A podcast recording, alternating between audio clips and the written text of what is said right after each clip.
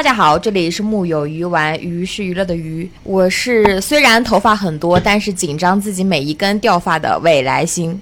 我是听了这句话特别想打未来星的蝈蝈，因为我头发很少。我们这一期节目听到了我和蝈蝈的自我介绍，是因为本期节目是由解救我等秃星人的达菲星赞助播出。如果聊这一期节目的话，我们必然是要请到我们两位头秃的朋友的。朋友已经离开了，现在。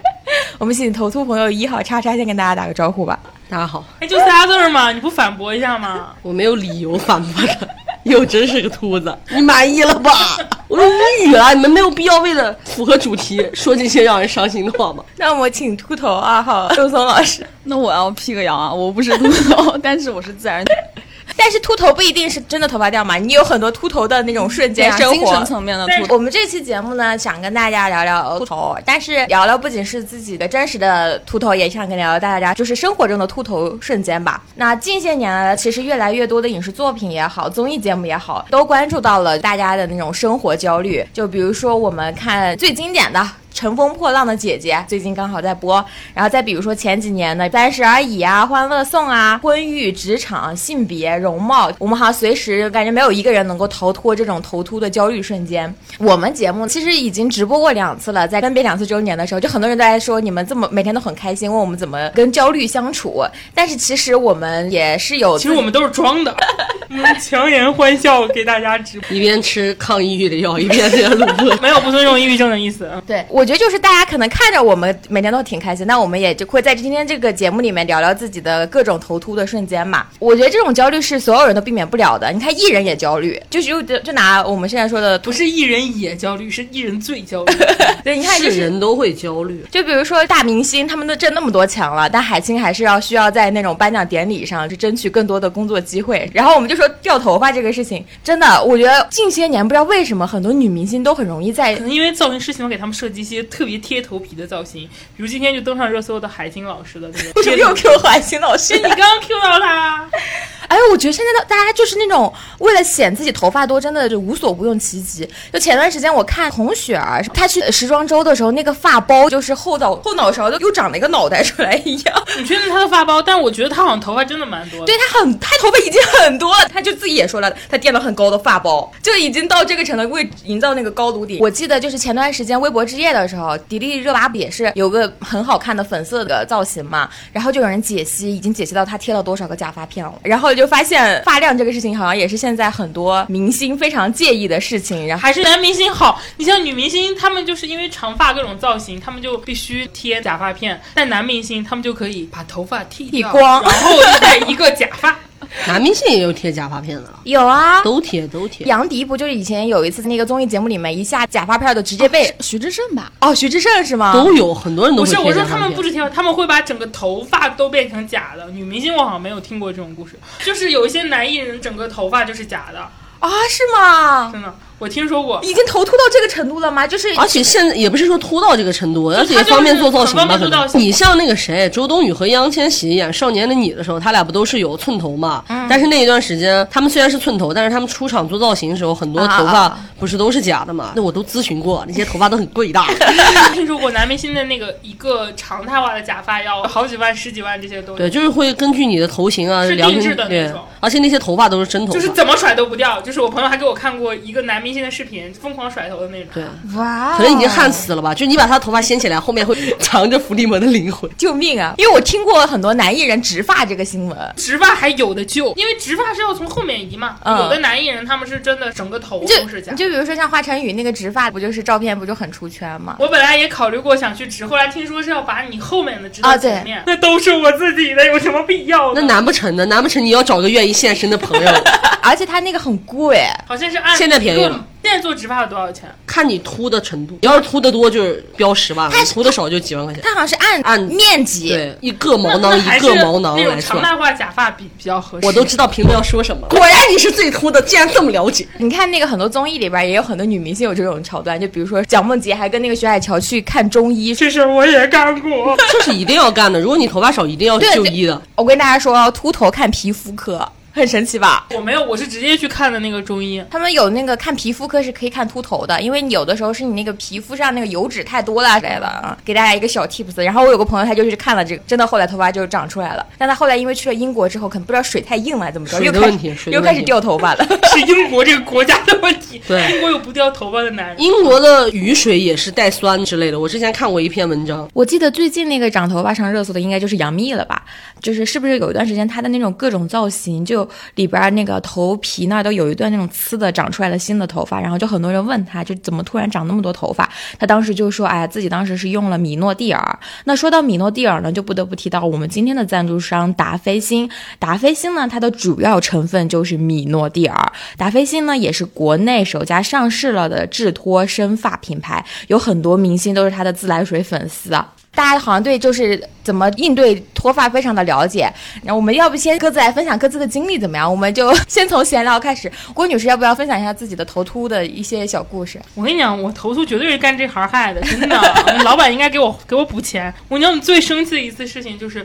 我之前我们公司前同事他去了上海，有一年跨年的时候，你像跨年这种重要的节点，我们在一起视频电话是得多爱很爱了。那个跨年还不是十二月三十一号那个跨年，是过年那个，就我们在家里打视频电话，你知道吗？我们那我指名道姓他那个姓杨的朋友，第一句话就是：“哎，公公现在怎么秃成这个样子？” 我当时那个难受呀，我真的我想把他给赶出这个群，我当时。然后就我就我就冷静的思考了一下这件事情，后来我就认真的问了我的妈妈，我说我这个头发真的秃吗？然后妈就用那种特别医生的目光看我一眼，跟我说，你这也不能叫秃吧，你就是有一些发际线后移。我说这不就是秃吗？然后我妈在家给我是梳头发，她之前在家老是嫌我掉头发。就是在家一边给我梳头发，一边跟我说：“天哪，不是我嫌你掉，你就真的掉有点过分，不是正常的掉，是已经太大把的掉了。”但是我妈也跟我说：“说你大把的掉头发，应该是平均的掉，也不应该是发际线后移。这个发际线后移应该是跟我当时问我为什么，我说应该是工作压力比较大吧。我就趁机跟他讲：你们不要再逼我了，我已经工作压力很大了，不拉不拉。就是你看我平时嘻嘻哈哈，但是我内心其实很焦虑、很痛苦。就是这些有一些粉饰的成分，但是也你也借机要跟你父母卖一下这个嘛。后来特别好玩的事儿，就前两天我妈给我打电话。”特别特别认真的跟我说，说我咨询了下医生，我当时心里咯噔一声，我说这出啥事儿？咨询医生，然后他跟我说，人家已经跟我说了，就是像你，我当时又咯噔一声，我说我咋了？他说没救了。像你掉头发这个事儿，焦虑什么的，有一定因素，但根本不是重要因素，核心还是睡得太晚。那什么才算睡得早？睡得早就可以不掉吗？他说，医生说就是，你睡得早就好很多。我说那怎么才能睡得早呢？我妈说十点半以前吧。我说那你让我叼吧，我不可能十点半以前睡觉的。就是我后来发给另一个我投诉的朋友，嗯，他上我们的播客叫耀耀，他就跟我说。睡觉是不可能睡的，让我去死也不可能睡的。我不，我不配具备这么健康的生活作息。然后我就跟叉叉老师交流这件事情，叉叉老师就跟我说，分享一下他，他说我这个还算是可逆转的，而他是不可逆转的。你说你自己就说，没必要把我带上。我这一趴我一会儿会自己讲，OK。很好笑的事情就是，当时我们在他家里聊天，聊到了这，别说我了，我一会儿会自己说的。那话一放交给你之前，我也补充我最后一个故事，就是喝中药其实有用的，就是我当时。在家里就是去喝中药调理的时候，那个医生信誓旦旦的跟我说，说有很多就秃了很久的朋友在他里面喝中药，就是能治好。然后我就喝了一个月，就那一个月，你能明显感觉到头发掉的还少了挺多的，而且可能也配着各种乱七八糟的东西一块儿。但问题就在于喝中药太痛苦了，它需要我买的还是冲剂，不需要你自己熬，但它也需要用那一百度的热水冲，苦的我真的是整个人都不快乐了。就一天中药是一天要喝两到三次的那种，我就坚持了一个多月吧，现在还没有坚持。我决定如果头发再那。什么下去可能要重拾一下，大家可以试一试。那所以就是现在中二也不想喝，然后熬夜也改不了啊，你就放弃你的发际线了吗？那不行，我不可能让，因为我说的是这家公司害了我，离开这家公司的人嘲笑我的发际线，所以我一定要我努力尝试各种方式了。就是最近的话，就因为这期赞助吧，然后所以说我也在用这个牌子。就我有朋友跟我说它很管用，所以我在尝试。不过因为我还没有用特别特别长时间，我看了一下这个品牌介绍，说是好像要坚持三到六个月，就不是那种短期就能够起效的那种。可能因为我对脱发的概念就是，当我的头上就像那个小的时候看那种魔法动画片一样，当我头上倒了一滴水，它就会像茂密的树林一样迅速的一夜之间长出。但是事实告诉我们，它不是这样，可能就需要一些疗程，就可能需要等大概三到六个月。就是我会跟大家分享的。如果它真的管用的话，我会在我的微博，虽然我也没多少粉丝，但是我会在我的各个社交渠道向大家安利它。他的微博是关燕北，是大家可以关注一下我的微博。嗯，对，然后他的就是刚才郭郭也说了，就是长头发这个事就跟就是小树长出来一样，它是需要时间的。为什么不能一夜之间就长出来呢？我们就等着到时候，呃，郭女士在微博分享她的生发经验，好吧？刚才我们在这个话题当中也提到了叉叉老师，想必叉叉老师在这件事情上是非常有发言权的。让 叉叉老师讲，我今天真是不想来。我你们每一句话说的方式真是情商之极低，真的很难让人接话。但我为什么今天一定要来呢？是因为这个广告是。达飞星，就我确实实在实在在用，所以我今天很不开心。就你们的你们的广告商竟然只送了一瓶，根本不够用啊！就是首先我的情况是这样，就是我不是后秃的，我是天生就秃，因为我父亲是一个秃子，所以导致我天生头发就少，然后又是细软的，这就是我跟我的父亲此生不能和解的一个重要的原因。我曾经在无数的夜晚在家的床上流泪，为什么我的爸爸是个秃子？不夸张，因为我爸曾经破产过。我这个事儿我都没这么恨他，我真的，我就恨我爸为啥是个秃子。叉老师从富二代变成了富一代，你知道吗？流流泪流泪。我确实是用这个米诺地尔的这个东西，然后我给大家建议是什么呢？就是首先啊，秃头有分为很多种，比如像我父亲二十多岁就秃了，你在明星里面也有这种，你像徐峥不就说自己二十多岁上大学的时候就开始秃？我讲真，这种可能真的就没救了，就你懂吗？就是所以就是第一步肯定是要先看医生。就如果你的情况就是那种基因层面的东西，我讲真，你干啥都没用了，真的真的没有用。定义挺昂贵。的假发，对，就是真的没有用，就跟英国皇室那波人一样。他们是不有钱吗？对啊，他们是不知道 达菲星的存在吗？就你懂吧？就如果到基因这一块，肯定就没有用。所以我第一步肯定是先推荐大家去把医院给看了，先看到底是要恨谁，先看你是哪种情况。对对对对对对，要有毛囊才能长。你要天生毛囊少，有些人天生毛囊就少，比如说像我，而且有些人毛囊可能多，但是他一个毛囊里面头发少。比如说像我是毛囊又少，每一个毛囊里面头发也少。你像我身边有个朋友，就是那种一头的头发，他每次去剪头发是我最不愿意看到的场景，就他剪下来的头发都比我整个头发多，你知道吗？就是那种人，他的一个毛囊里面可能就有三四根头发，而我这种只有一根头发或者两根头发就很可怜。所以你要先去医院看你是哪种情况。呃，搭配星，你像他的那个产品介绍里面就有说你是。本本品用于治疗男性型脱发和斑秃等等。就如果你的这个头情况是有的救的，比如说医生已经下定义了，怎么激素分泌过多之类的一些东西啊。然后包括你们可以去达霏欣的那个淘宝上看，别问我为什么这么清楚，因为我已经看了很多遍了。他那个网页里面也会显示你最好遵医嘱什么的。对，所以大家一定要先去医院看。OK，如果你的情况是属于。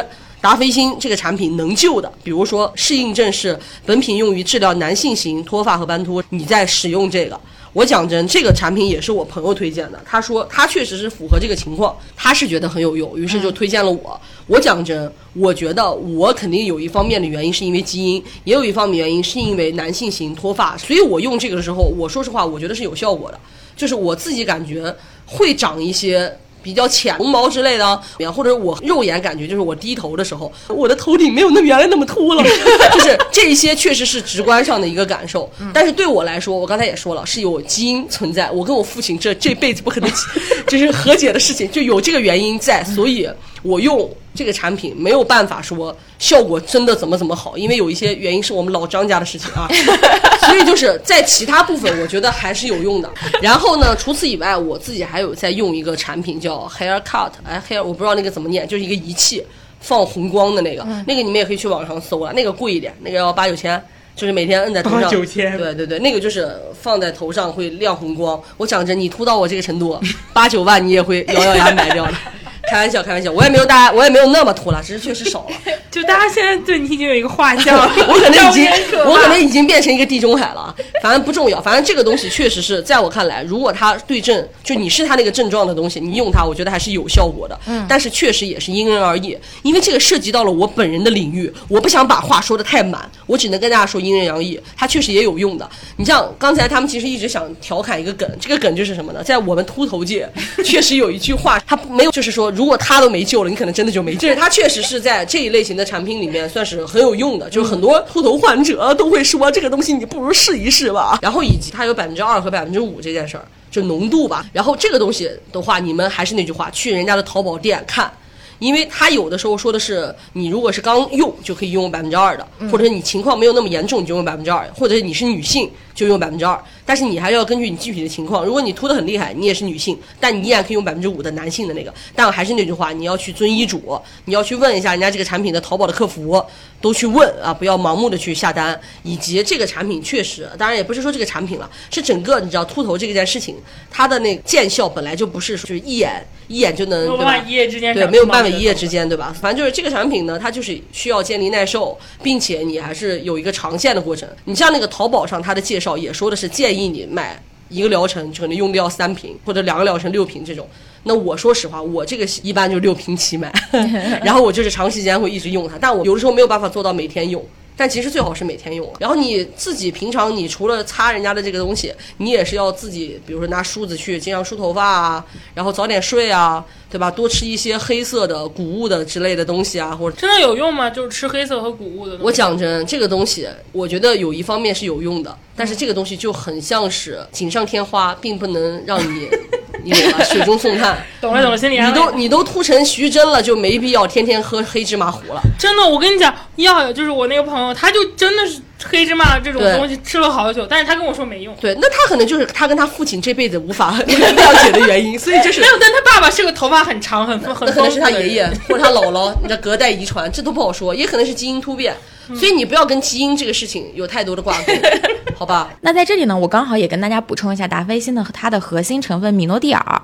米诺地尔呢是目前中美食药监局双认证的唯一有效的生发成分。那它其实比着其他的呃米诺地尔的产品，达霏欣有一个特点，它就是更加的清爽不油腻。就好像我也有朋友说他自己用了这个之后呢，他的头发也变得更加蓬松了一些。哦，我也有这个感觉，呃，就会觉得头发变蓬松，对，很适合夏天来用，以及它确实不油腻，比较清爽，就是为什么？但是用完之后要记得洗手哦。呃，那为什么达霏欣它会不油腻呢？其实是因为达霏欣它是一个米诺地尔的擦剂啊，擦剂的话呢，它的乙醇和丙二醇的含量就会更低一些。然后呢，因为呃米诺地尔它是不溶于水的，所以需要乙醇和丙二醇来溶解才能够喷上去。就是其他很多米诺地尔油腻的核心是因为是丙二醇，因为它丙二醇的它的哥哥就是丙三醇，也就是大家所知道的甘油，所以你俩你就知道他们之间的这个关系。那呃，达霏欣它其实是用了它自己的技术，然后就用擦剂和喷这样的方式呢，就可能说相对来说就会更加清爽一些。反正。我相信广告商如果听到了我的整个阐述，他会发现我绝对是资深老用户。就是这个东西啊，它就是刚才一个是说完用完大家要洗手，还有就是大家用的时候它是要喷到头皮上的，嗯，不能是头发上的。如果你有条件的话，可以让你的伴侣、家人帮你在操作，因为你自己其实是没有办法好好操作的。所以现在市场上有很多卖那种喷它的，嗯，一个那种就是容器。你把那个水，就是它的那个水倒进去，然后人家有个按摩的什么东西，或者是有个什么针头一样的东西，可以让你自己一个人操作的时候会就会好用。所以你就会发现这个产品在市场上确实还是有很多人用，要不然不会有这种延伸品的出现。就相当于苹果用户很多，所以才会有那么多卖苹果壳子的人嘛。嗯，所以就是这个逻辑。所以大家用的时候也要看看淘宝上人家这个产品是怎么写的，你们要好好用，不要用错了。用错了不是效果也会折半吗？就是我们没想到分享我们的秃头和使用那个，我们真的太能说了，已经快讲了快半个小时了。我们看能保留多少？客户听到也会泪流满面。客户听到就知道他今天送我这一瓶是送少了。好了，那说了我们这么多秃头的辛酸故事，我们就还是快点进入我们的正式节目吧。我们今天。本期节目是由专业生发品牌达霏欣赞助播出，米诺地尔认准达霏欣。那打开天猫搜索达霏欣呢，就最近就能够享受它的六幺八囤货价哦。来聊聊我们影视剧中的焦虑，以及我们生活中的焦虑吧。在在进入我们正式节目之前呢，然后我们也会有一个新的消息分享给大家，就是，呃，我知道就是评论区很多人都在呼唤叉叉一起来常驻，要跟大家说一下。这个事情马上就要实现了，在未来呢，会跟叉我和郭郭还有叉叉会开一档新的播客，那就是大家如果感兴趣的话，首先可以关注我们的微博，我的微博就是我的 ID 未来星。我刚刚说过，我我叫关彦北。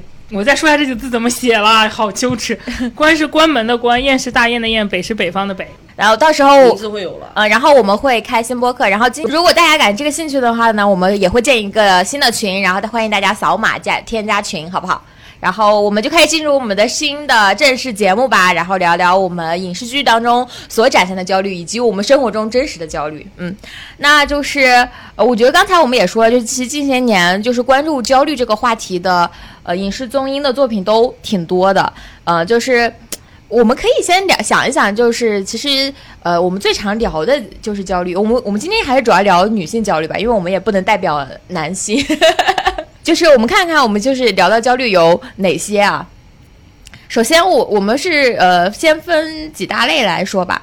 第一个就是，我觉得现在最容易被大家聊的，应该其实是年龄焦虑吧。我觉得对于女性来说，嗯，年龄和情感焦虑是首先挂在女性所有焦虑当中排行第一名的一个事情。因为好像，我觉得我真的觉得男的不 care 年龄这件事情，还是 care 的，还是 care 是吗？嗯。但是我小的时候就听说男的男人三十一枝花哎，相对来说还是 care 的。他们但是他们 care 的点也是男权社会强加给他们的，就你多少多少岁之前你需要成家立业，必须拥有一些东西。对，嗯嗯嗯嗯，就是我们其实也可以看到很多能够反映我们一些女性的这种年龄焦虑和情感焦虑的一些作品。呃，我们要不各自来说说自己印象当中比较深刻的作品怎么样？嗯，我其实觉得印象我最深刻的是《北京女子图鉴》。嗯，就他的那个《北京女子图鉴》和《上海女子图鉴》，其实都是就是说小城市的人怎么来，呃，大城市打拼立足嘛。然后因为我当时还不流行小镇做题家这个概念，对。然后你想，因为他们两个好像严格意义上也不能算是小镇做题家啊，因为他们现在离离做题家的那个标准，就学历还没有到那么好。对对对对对，上海的那个女生好像还行，但是呃，北京女子图鉴那个呃。戚薇的那个角色，其实她的学历一般啊，然后她就当时来到北京嘛。我印象当中，就是当时，呃，还因为就是这种同样的境遇吧。虽然这个剧里面有很多的呃表现的方式是我不太能够认同，就是比如说她通过异性得到呃机会啊什么之类的，可能有这样的人，但可能我自己不太认同。但是在那个剧里面，其实的的确确探讨了很多女性在你。从校园出来之后，会面临的很多的不得不，因为女性这个身份不得不面面对的问题，然后就自然而然的会影响到你。包括就是当时她一定想嫁一个北京人，然后她嫁到那个北京人之后，那个高兴和以及最后跟那个北京人分开时候的那种无奈也好，因为她迫于压力就一定得结婚了，因为女生婚姻这件事情就是。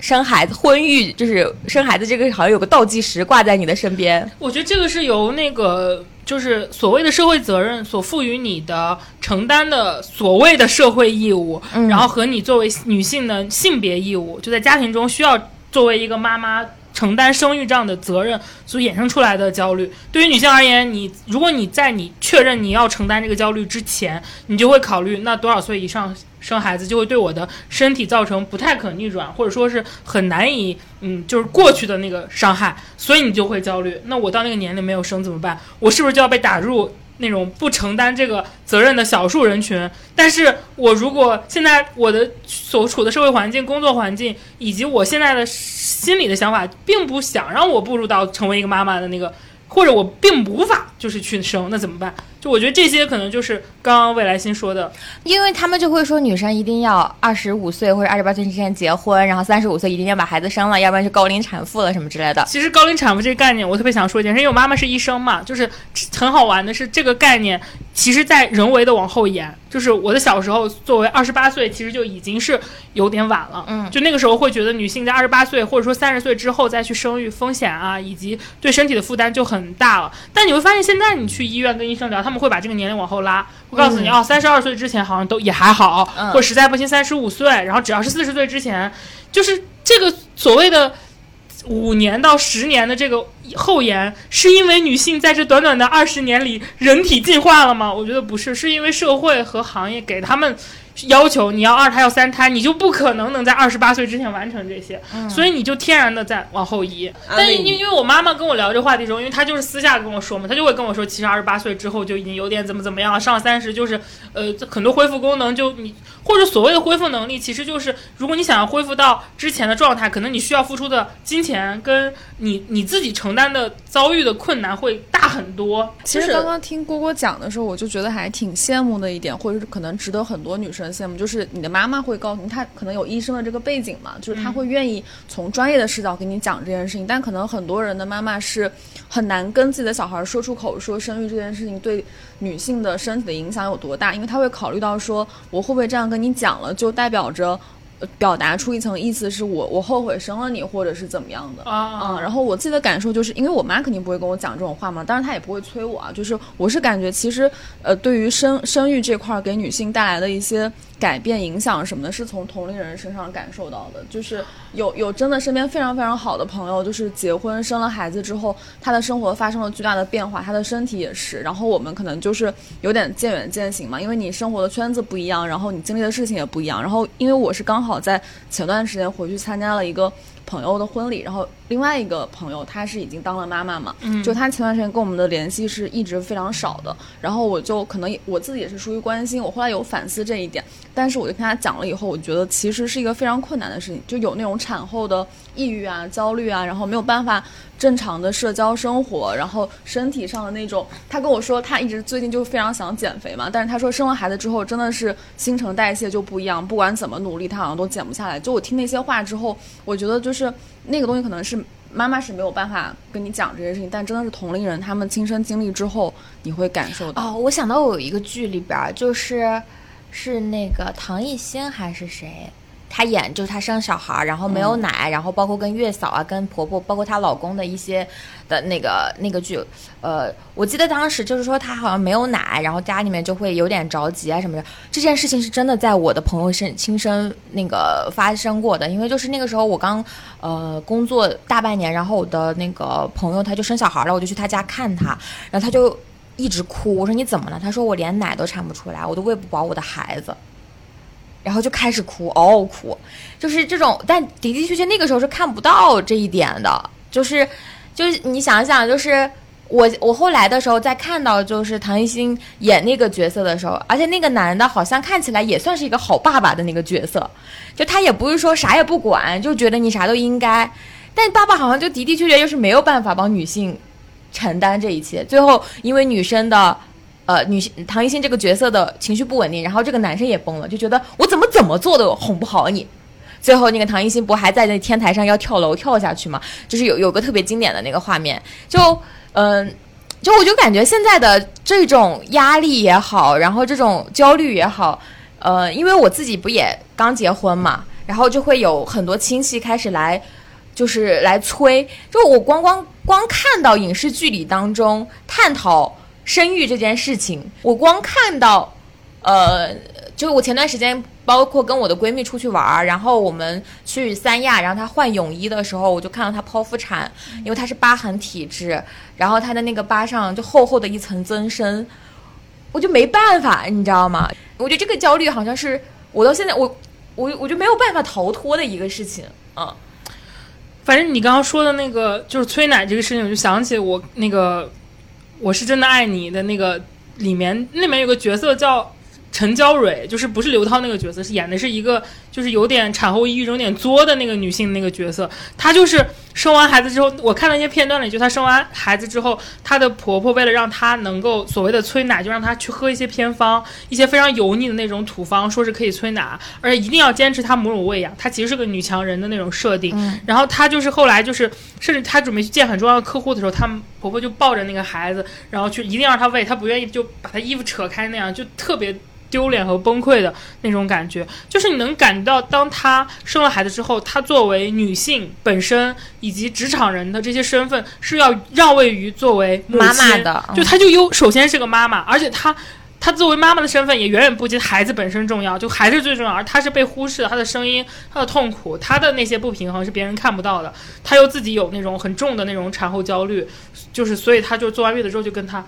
老公打电话就说我们离婚吧，就是那些片段，当时应该抖音上还挺多人刷到过吧。就是我当时就真的觉得非常的窒息，但是你又觉得它很真实，因为身边就是也看到过一些的确有这样的例子嘛，就所谓的产后焦虑、产后抑郁这样。反正我是觉得说，现在女性的声音逐渐被大家听到了，对吧？然后现在很多女生又赚钱，对吧？她们也很在乎自己的感受。反正我是觉得，如果女生想生孩子，对吧？你一定要把前期的所有的东西都了解好。对你一定要知道你生孩子会付出什么，你也要让你的老公知道。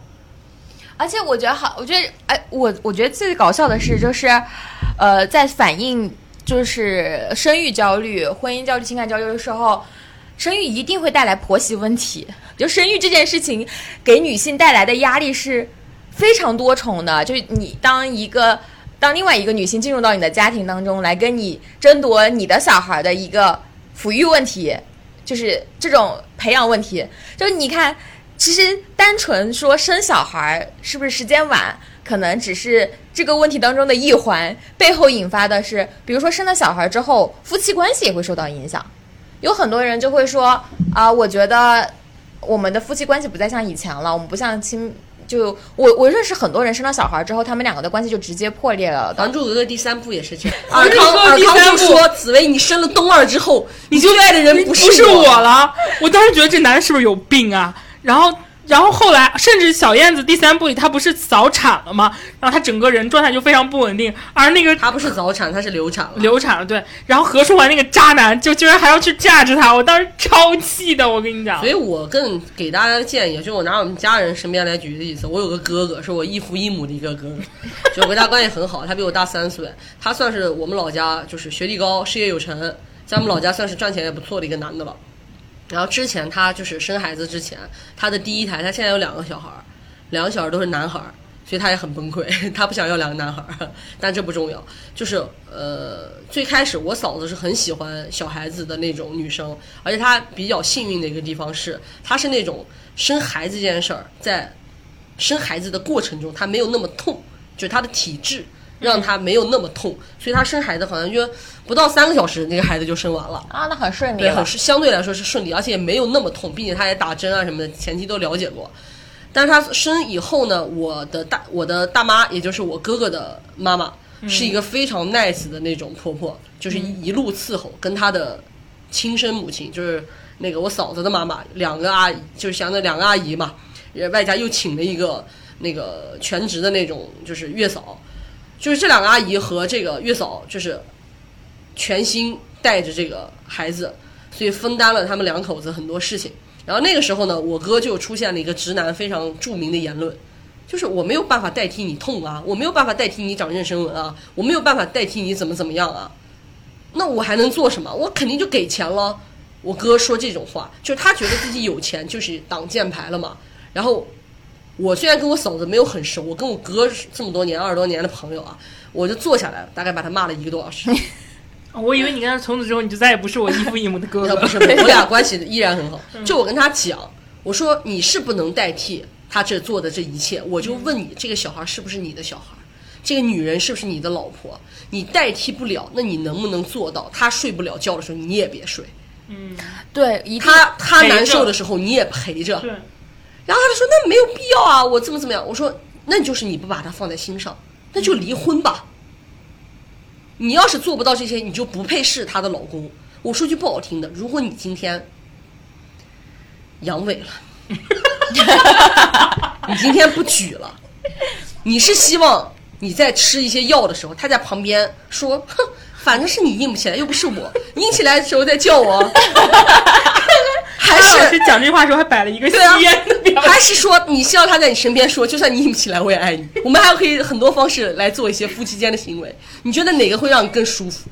我哥立马就被我说的如雷 就是被我这些如雷贯耳的话，立马就震慑到无法动弹。我说一个道理嘛，你陪着，对吧？你陪着。我说你就换位思考，你如果是你自己，你受伤了，你干嘛了？你前一段时间不骨折了吗？你老婆就说，那你上不了厕所，关我什么事啊？痰盂不是给你放在那儿了吗？你自己搞啊，对吧？那我先睡喽，对吧？脚你也自己洗嘛，你又不是洗不了。哎，你是腿瘸了对吧？你是腿骨折了，又不是手断了，你的两只手可以帮你的右脚洗脚啊。我说你能明白这其中的差别了吗？我说当然，我现在说的是很幽默的方式啊。我跟他说的时候还伴随着激烈的争吵和很多嗯会被哔哔哔掉的一些文案啊，我就痛骂他。而且那个时候我没有戒烟，我抽的每一口烟，吐出去的烟我都吐在了他的脸上，就是我给他教育一通，我哥就懂了一些东西了，尤其是在我举的一些精彩的案例上，他就立马共情了嘛，你懂吗？就他就开始想，万一有一天自己阳痿了，你这 他也他也他也惶恐啊，笑死，对吧？然后后来就非常照顾他的老婆，在心态上各方面的要哄着啊，然后包括也会经常买礼物啊，其实就是主打一个陪伴。有的时候大家就是要这么一个态度。所以我更建议女生，就以我哥和他老婆的这个例子为主。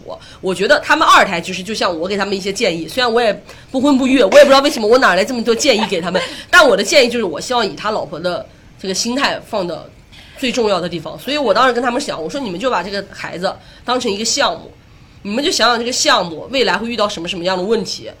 然后我当时就给他列了几个问题，我说首先嫂子以后就没法上班了，但我嫂子本来也不想上班。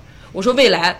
婆婆和丈母娘怎么带孩子，怎么分工，对吧？以及你怎么带孩子，怎么分工？你要赚多少钱？让他住什么样的月子中心？请什么样级别的月嫂？花多少钱？什么什么东西可以用老大的？什么什么东西你们得买新的？你们要备好，这个钱你们承不承担得了？未来万一有人得了心理病，你们怎么怎么办？我就想了一堆，我说你们能不能接受生二胎？如果因为我哥是想要个姑娘，我嫂子其实无所谓。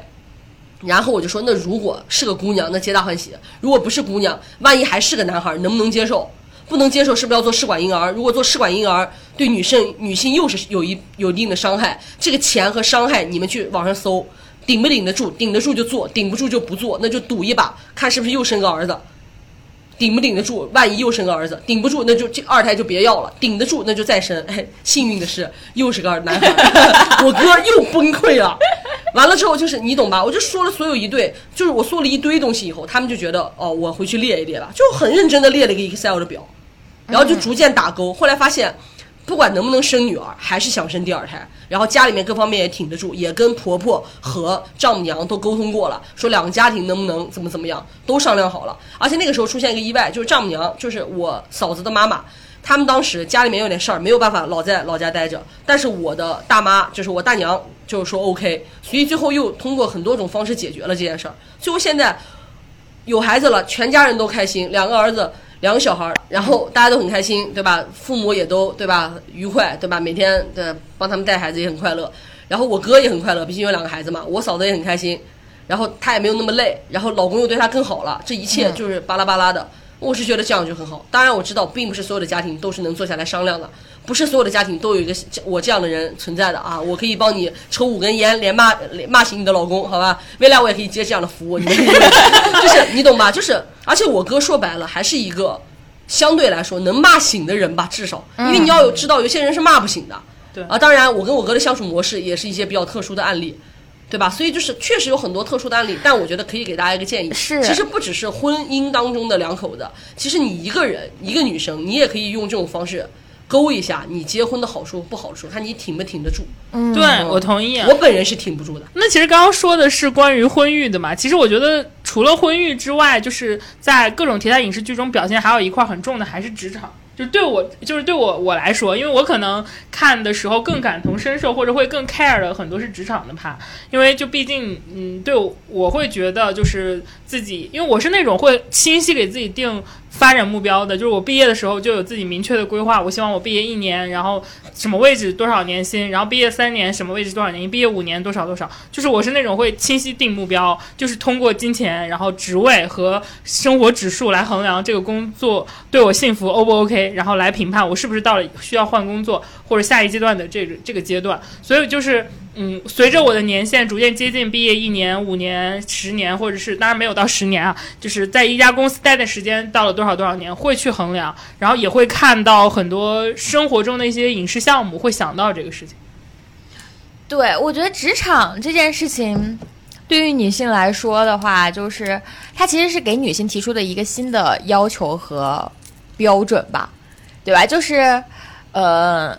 就是它其实是加注在女性身上的第二重压力，就是现代女性的压力。因为以前可能女性就是只要服务好自己的家庭就好了。嗯。那到了现在，我们其实是，呃，我觉得这个关系也是值得探讨的。就是当把女性也投入到职场当中，我也我们也承担了就是呃赚钱这个功能之后，那女性当中，首先我们进入到一个以前曾经是绝对男性拥有话语权的地方的时候，那我们就一定会天然的遇到很多事情啊。对，就我是之前看《狂飙》，就是有看到那个大姐嘛，然后就是就会有推到一些其他的剧，然后呃，我后来才发现她还跟那个于和伟老师演过 CP，然后我就重新去看了《理想之城》，就是也是一个比较早一点的剧，然后那个剧里面演那个角色叫吴红梅，就是她跟对对，就我觉得那部剧的职场反映的很好玩，就是她孙俪演那个女主嘛，就是她性格很好，就是。我说实话，我觉得在职场中，性格你会不会表达？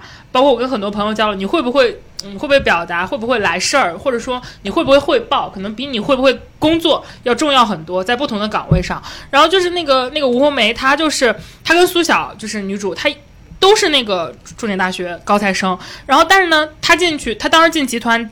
做的是 HR 主管，其实也还 OK 了，但是他性格就是很典型那种有点小心翼翼，然后不会来事儿的那种人。然后他他其实本人是挺好的，心里其实很善良的。然后但是他就因为这种性格，他就不受他上司的喜欢。然后他就在那个，我记得他他在那个工作职场上就一直没有升职。嗯，而且她的男朋友就属于那种特别抠搜，对，就属于那种不太有大经济适用男，对，就是那种哎呀，就是核心的，嗯，就是目标就是。我们就好好过日子，衣服能穿就行，行。然后我们能省就省，反正我们挣的也不多，是属于这种性质。吃的能吃饱就行。对，但是就是问题就在于呢，就是她一边跟男朋友过的这种这么省的日子，但另一方面，她又被她那个闺蜜就是被苏晓刺激，嗯，因为苏晓她就是。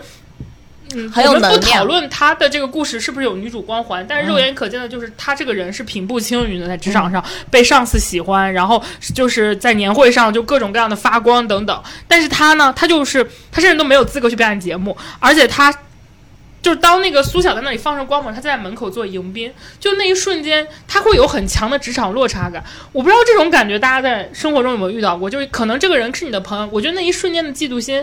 嗯，你不能说你恨他，但是你会有这种对比感，就是曾经跟你关系很好的，你觉得甚至你觉得他，你认可他的优秀跟他的能力，你也觉得他该得，但是那一刻你看到你俩的光环的落差的时候，当看到他在光环之下，而你在光环之外的时候，你心里会有一种很强的，那我为什么不行呢？或者是说，那就我就该这样吗？就是那种职场上的焦虑是。啊，就很刺痛的，我感，尤其是你自己还会有一种很愧疚的感觉，就是那个人是我的好朋友，而且他其实我知道他是他是应该的，他是有能力做，他就是值得这样子的，你就更又觉得你自己很无耻，就你怎么能这样去想？但是你又克制不住心里的那种心思。我觉得职场上的很多这样的瞬间，其实是更更丰厚，或者是说更让我难受的。就我看那个《理想之城》，就对这段印象很深。而且最后好玩的事情是什么呢？就最后这个故事的结局，这个这个红梅她不是依靠自己的。我成功了，我变了，我变得很很 social，然后我在职场上大放光芒，而是因为她这种软弱的性格，这种呃这种服从，她跟她男朋友离婚之后，被于后伟就他们的一个大 leader 领导看到了，总裁那个总裁在就是剧里并没有写他有没有家世，但是小说或者是暗示他那个年纪的那种成功，他一定是有家庭的，但是那个总裁就可能没有拍的很直白，但是应该是以。情感的方式跟他进行了一些情感上的沟通和交集。他们家吃面了，对，去吃面，然后两个人送你回家，就有那种很暧昧。他跟他的那个已经要结婚的男朋友，然后分开，跟于和伟那个霸总。这个抖音我刷到过，对，那碗面呀，有一个山西人，我是一点胃口都没有。就是你看的时候，你就在那面不挂卤，纯白面。一点都不香吃的。但是你要说是有一个什么，就是吃面的那个情节拍的很，因为我记得这有一个哪个剧拍的就很那个。没有，他没有针对那个面有什么大特，他核心的点就在于吴红梅这个角色是于和伟演那个霸总需要的人，就是一个温暖的、照顾他的、妥帖的、柔顺的、很柔顺的女性。match match。对，很很匹配他的需求。可是我看那个的时候我很难受，因为我会想，这个于和伟这个角色他。他的情感是什么样子？甚至没有琢磨，你就知道他很可能不是单身，甚至都没有再展开了。最后只能拉远镜头，在那个楼里。那他会以什么样的身份？他还需要职场吗？他最后的选择是什么？就是他的职场焦虑又跟他的所谓女性外形以及婚婚姻跟情感上的匹配在一起，最后以以一个。句号就戛然而止了，对我来说很讽刺的，很讽刺，但很真实。我觉得这个主要是因为，就像你刚才说，你对自己的价值衡量就是在于你毕了业一年你要赚多少钱，你的职位是什么，你把这个东西看得很重，于是你很难以接受他没有把这个价值考量放在第一位，并且他在这个价值考量里他输给了孙俪，你会觉得很难受。这是因为你的需求可能就跟他不一样，因为有些人他就不在这儿有这个需求。但我我就会觉得说，大家对女强人的那种，真的没有那种温柔的人，能够在职场中获得一席之地吗？我觉得是有的，只是难写，难写就要需要你有更多的，就是生活经历，更多的笔笔触，更多的能力去。写这样的人肯定是有的。我记得有一段时间，陈数好像演了很多个这种，就是雷厉风行，对对对。然后包括海清也有演过嘛，就是大家集体就是短发，然后那个妆容的颜色就是苏小也是短发，对，也是很像的。然后穿衣风格啊，各种也也都是这个样子。就好像一定要极具侵略性，好像你女性就好像一定要是那种过人的侵略性。我觉得就是未来这个东西会变化了，嗯，总会有新的出现。你像《小欢喜》里面刘静就不是。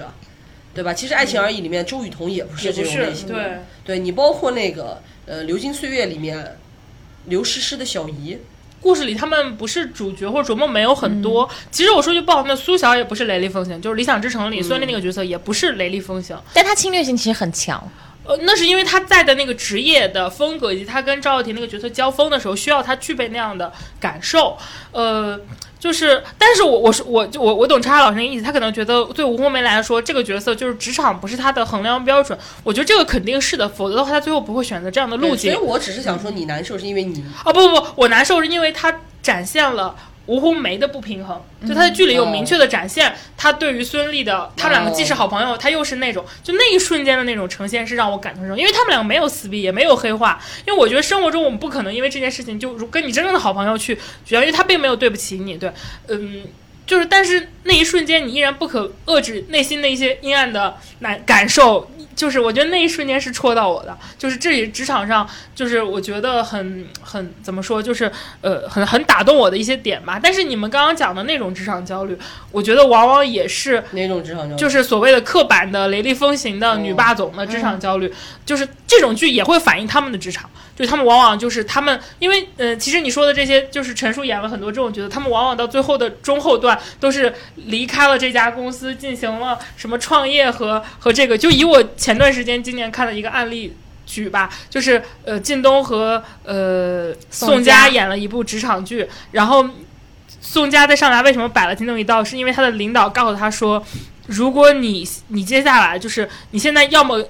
给你升职，要么你跟你男友分手，因为你男友属于是我们的同行加竞品，他们两个都是那个公关行业的高级专家，就是非常离谱，就是你很难想象这种刻板印象在职场剧里还是这样的呈现方式，以一种如果你不 不跟你的竞就是。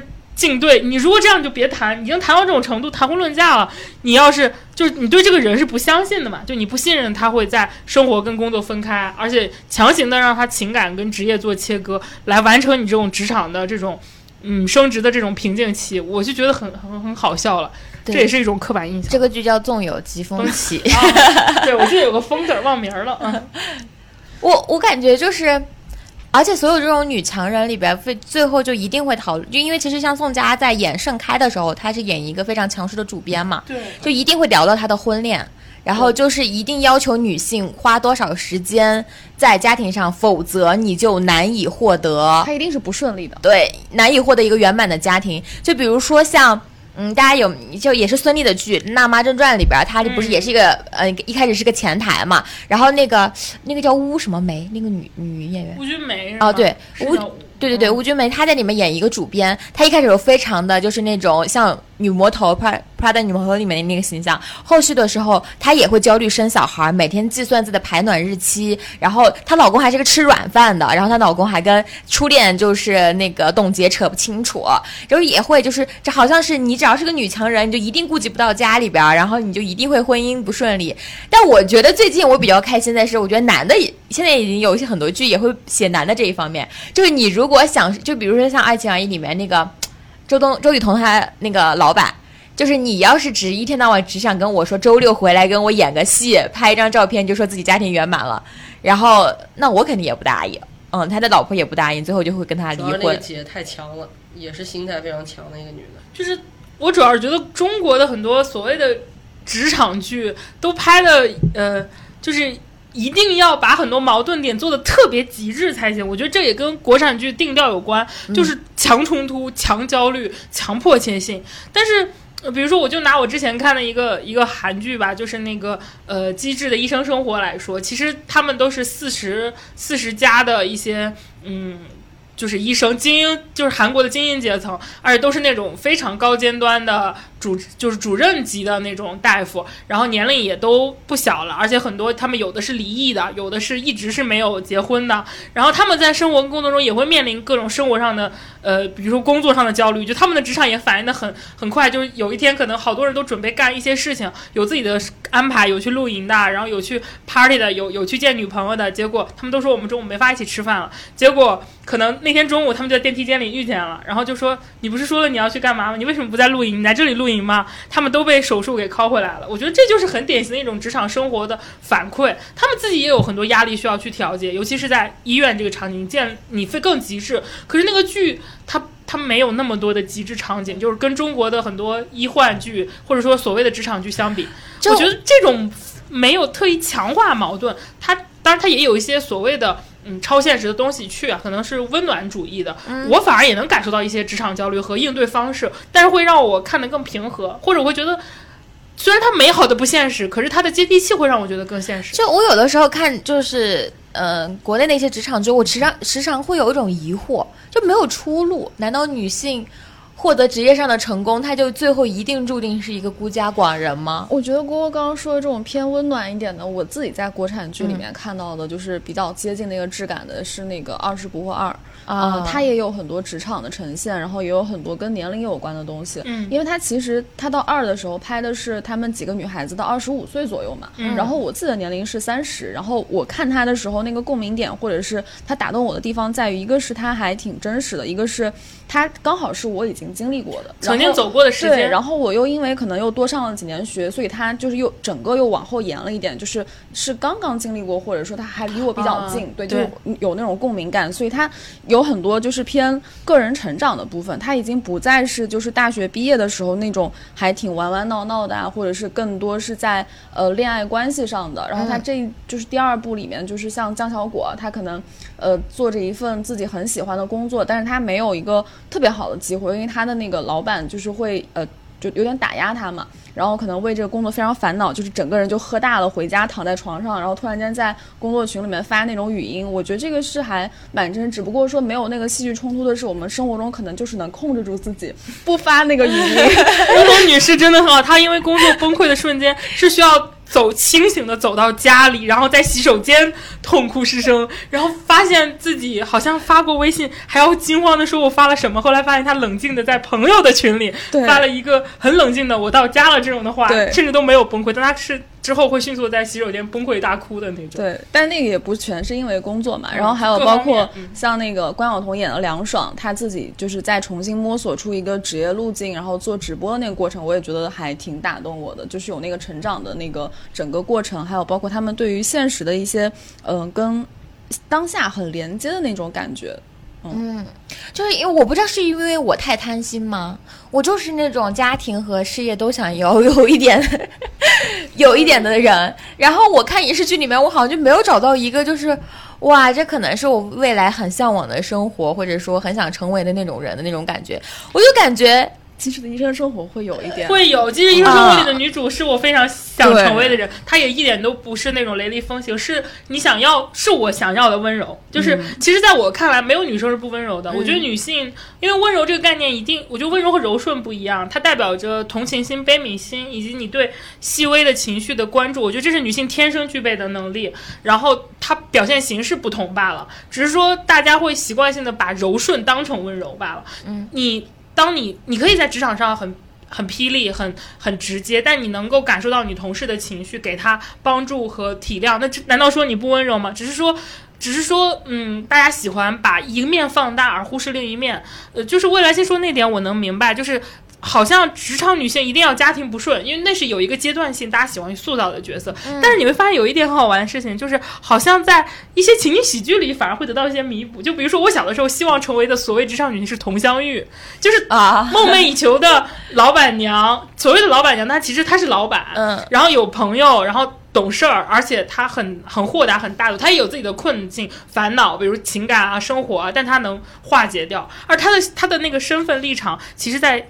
封建的概念里，就所谓的女性概念里，她想结婚，然后担心自己是寡妇，好像不那么女性主义。但她在职场那一面，她教了很多小郭一些生活中的故事，以及你在职场上做事儿的时候，你为什么要对自己的生命跟工作负责？她是非常职场的。就是我小的时候就会觉得佟湘玉是一个很职场的人，就是尽管拿情景喜剧举例子，而且是个古装的，好像很奇怪。但我当时真的是这样想的。其实曾经是有过的，只是只是后两年标版化了，就是。为了焦虑而焦虑的时候，就容易会写飞。我感觉，对，就我就感觉国产剧里边的所有的女强人都好像她遇到的问题没有出路，就一定得舍弃一边。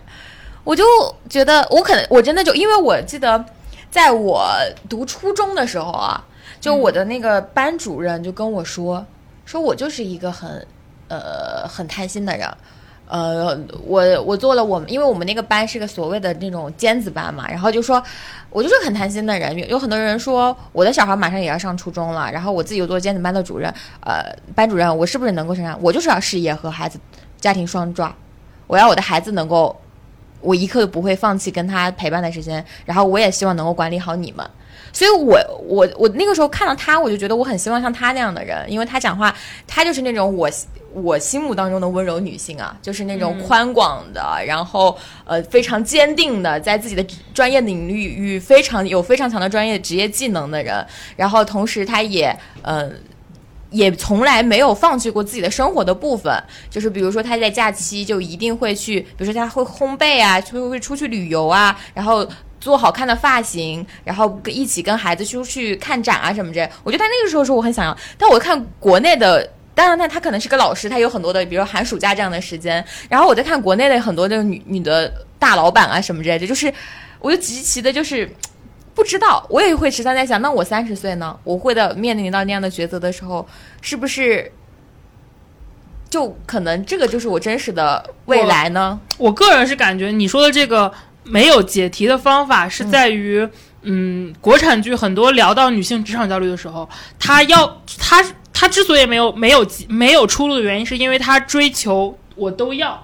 比如说啊，就对于我们生活中我感知到的很多职场女强人，因为你我在我看来，老师不算一个典型的呃职场女强人的呃那个工种类别，因为她可能工作强度和你需要承担的各方面的压力没有那么强。就是我不是针对所有老师啊，我只是说相对而言，比如相对那种所谓的女 CEO，或者是说那种很大的呃不管是各种类型公司的女高管而言，他们的工作强度没有那么大啊。不是说老师不大，我知道老师很大，呃，而且呢，嗯，这种人他往往是需要面临一些。舍弃的，比如说，嗯，有的我们生活中有很多女性的高管，我们就不说别的，像董明珠这种人，她不结婚不生育，对吧？她自己呃也不是不结婚，就是她结了离啊，就她反正就是嗯不执着于自己的情感这一块儿啊，就是嗯，或者是说她生活中也有一些其他的女高管，她就对于自己的私人生活没有那么的重视，就是。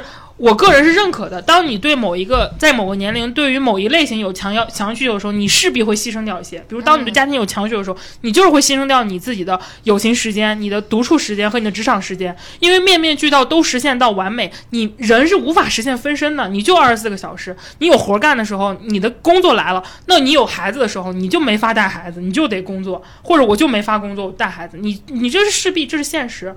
他只是说，职场剧之所以让你觉得没有出路，是因为他又要你。把孩子带得很好，把家庭处理得很好，我又得是一个职场女强人，她不能允许你放弃或者我不做选择。就像我刚刚聊的《机智医生生活》，那个女主就是她很典很典型，她是一个呃强职场型的要求，她会牺牲掉自己的很多的私人的爱好时间和她的情感跟家庭，她没有那么多的时间去处理。但是那一块剧中的反应是她不呈现，就是我更多的呈现还是在你的工作职场上，那我不不要求你做到完美。对吧？国剧对于女性的要求太高了，你需要是个好妈妈、好妻子，而且是个好老板。在我看来，这真的不现实，因为你生活中就没法遇到这样的标板。我生活中遇到的那种当了妈妈、当了妻子又当了女强人的很多人，他们，他们不是你说的我能陪伴孩子二十四小时，因为不可能啊！我需要处理工作。他不是陪伴二十四小时，就是他所我我们我初中老师就是说，我要提供我孩子最高质量的陪伴。嗯，就是他可能生活中很多的小事情都可以交由保姆来处理，但是我我陪在我小孩子的那段时间，一定是对他有影响的啊。对，但是你看，就是这种，包括他对于爱情和对于亲情，我觉得势必是会面临着争议、争吵和不可调和的矛盾，因为你的时间只有那么多，你把它放在了大量的时间处理工作。因为我们其实生活中是知道女强人，尤其是高管的工作压力有多大的，对吧？天天九点半、十点半、十一点半，早上几点开始处理，那你的个人生活就是被压缩。但有的人选择就是我愿意，我高兴，但是职场剧就是。不行，你不能只有生活工作，你必须要最后的是追求你的爱情和你的灵魂是自由的，是契合的。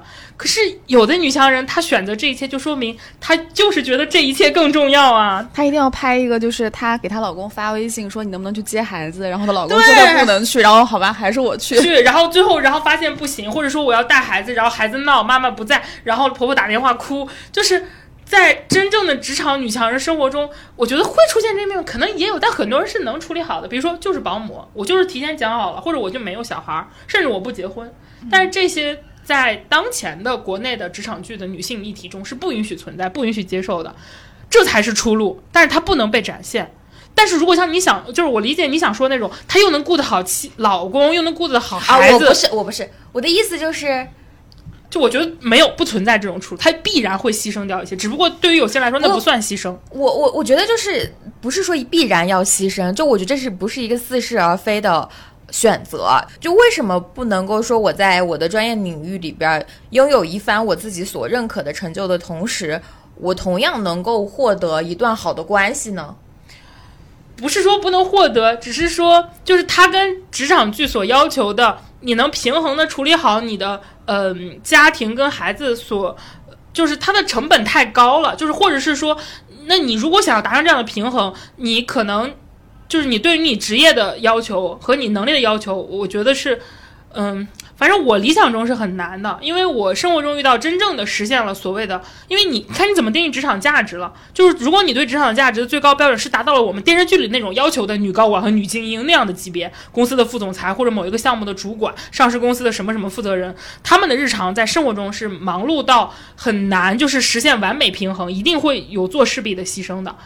但是如果我我定义的职场成功只是说我干净里的成功，那我觉得就就很宽泛嘛。我们还是。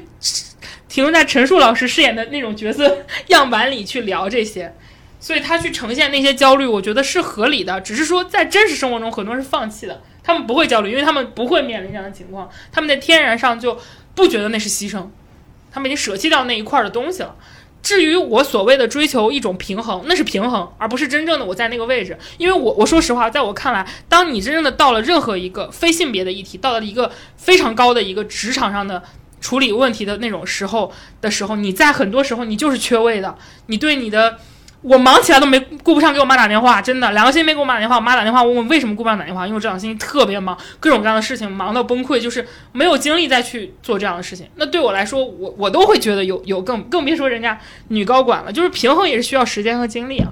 我觉得这个我是可以理解的，只是说我不我不理解的是，他一定要让大家最后选择回归生活。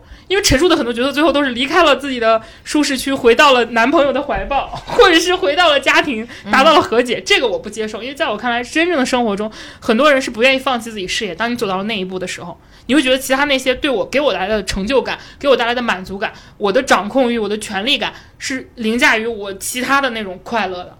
嗯，对吧？就是他们的追求的满足和快乐感可能是不一致，但我是理解你说的那种，我都可以实现。但我觉得很多时候那是种平衡。不知道，我也没到那一步。我现在还不是女高管，我也没生孩子。对对，就是只是说我我生活中遇到的样本很多，就是真正特别高位的女性，她她就是要面临牺牲。你如果想好了的话，就就 OK 了。在我们刚才已经聊了，就是呃年龄和那个婚育放在一起了嘛，然后还有职场，我觉得还有个是社交。我发现大家现在对一个那种讨人喜欢的女性的那个模板 要求好高啊。就社交最近，我我我没感受到你那个，你什么是你说的讨人讨人喜欢的？就大家呃，就是好像我目前看到的，比如说极致的追求情商这件事情，就在我眼，但是你要是贬追求情绪稳定，追追求情商，对，追追求情绪稳定，然后你还你情商高，但你还不能滑头，就现在这个是是是就是一切的。反正就是互联网中那个董董董哥们特别喜欢，嗯嗯，就是特别喜欢这样这样。可能就是大家本身已经够苦了，不想看见在那个就是综艺里还有人在时时刻刻的。其实我觉得是有变化的，可能更早期的时候，你刚刚说到两个关键词，我觉得它是有阶段性的。在更早期的时候，大家更强调情商，就比如说何炅那样的，或者是杨迪那样的，特别受人喜欢。对，吹捧他们是怎么在各个不同的呃类型的艺人中间，就是周旋，或者是各个节目里面的表现什么的。然后情绪稳定，我觉得是可能。更近一点，离我们现在更近一点的一个诉求，就是大家因为可能是职场打工人的这个整体的大情绪 太太强烈了，对，然后所以大家都会很羡慕那种情绪稳定的人。我就记得我自己对这个概念比较早，可能印象比较深，其实是万茜。他在浪姐之前吧，就是那段时间，他表现出的是一个非常内核稳定的。包括我后来看那个《跃上高阶职场》里面有一个很受人喜欢的呃女呃，应该怎么讲呢？就是女律师对，呃，她不是律师，是那个广告人，叫八月。一个一个女生，她已经也也是生了孩子，然后就整个人的状态非常不像一个当了妈妈，然后不管是她的就是外形，还是她表现出来的那种在职场上能够 hold 住一切的那种整个情绪稳定的那种样子，就她也是一个，我觉得就是两个在我这里两个典型吧，就是她是分阶段的，情商到情绪稳定，可能也有一些其他的关键词出现。而且情商之后，其实有一段逆反心理，就是那段时间钝感力这个概念很火，就是我记得《五十公里桃花坞》第一部出的时候，很多人其实是对。孟子义就好转，因为就觉得她就是那种很很钝的女孩，不是很在乎，她自己也没有什么说话那种高情商，她讲话就是这样容易扫射一片。嗯，但是她自己，她就是也不在乎别人怎么样，所以大家很多人当时对她有有很多人是路或者是黑转路或者路转好。我其实也看她的一些片段，我也觉得她还蛮好玩的。就生活中，因为你生活中总会遇到这样的女孩，就是公所谓的宿舍里的那种团妻，或者是说班里那种呃那种就是那种顿顿的，但是她可以。他自己也不太会讲话，但是你可以跟他开一些玩笑的人，我觉得这种人生活中也有。所以你也是感觉大家喜欢的不同的人，你像你像那个谁李，嗯，他不有说王鹤棣像是很耀眼但不刺眼的人嘛，嗯，就是他很开朗，阳光开朗，然后能给身边带来很多那种很阳光的感觉，很也很也很，他也同时是个很细心的男生，嗯，然后会关注到你的情绪变化。我会觉得说，如果是说今天你们再聊几个，我突然感觉有个变化是什么呢？就是原来是高情商啊什么那些东西，你会发现，就是人现在是越来越注重自己的感受了。因为高情商它其实是对每一个人的要求，嗯，就是你要求你变成一个高情商的人，那样你就会获得别人的喜欢。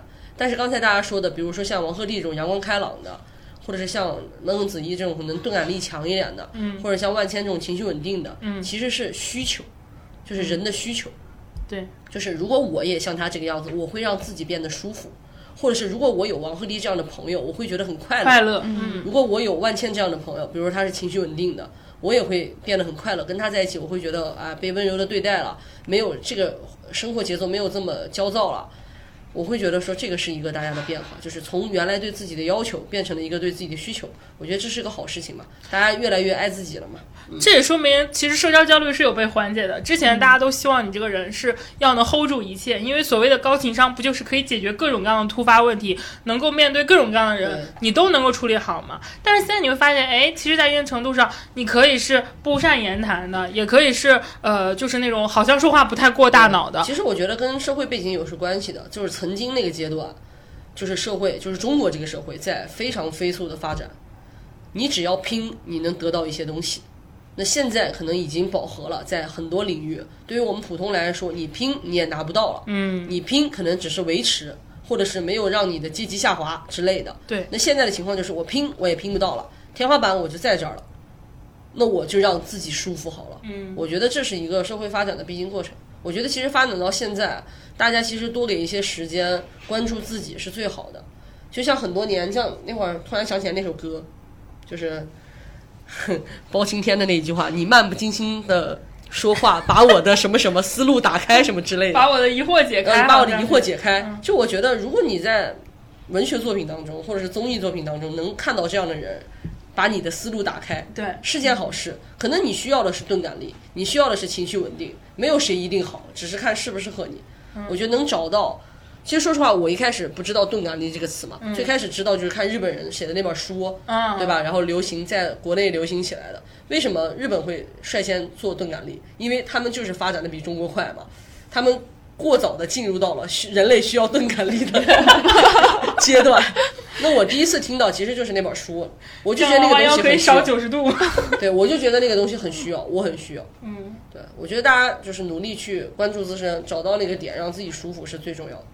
反正我我我真的不太看综艺，但我还挺喜欢看五十公里的，因为我觉得那里面呈现出了很多社交样本，尤其是。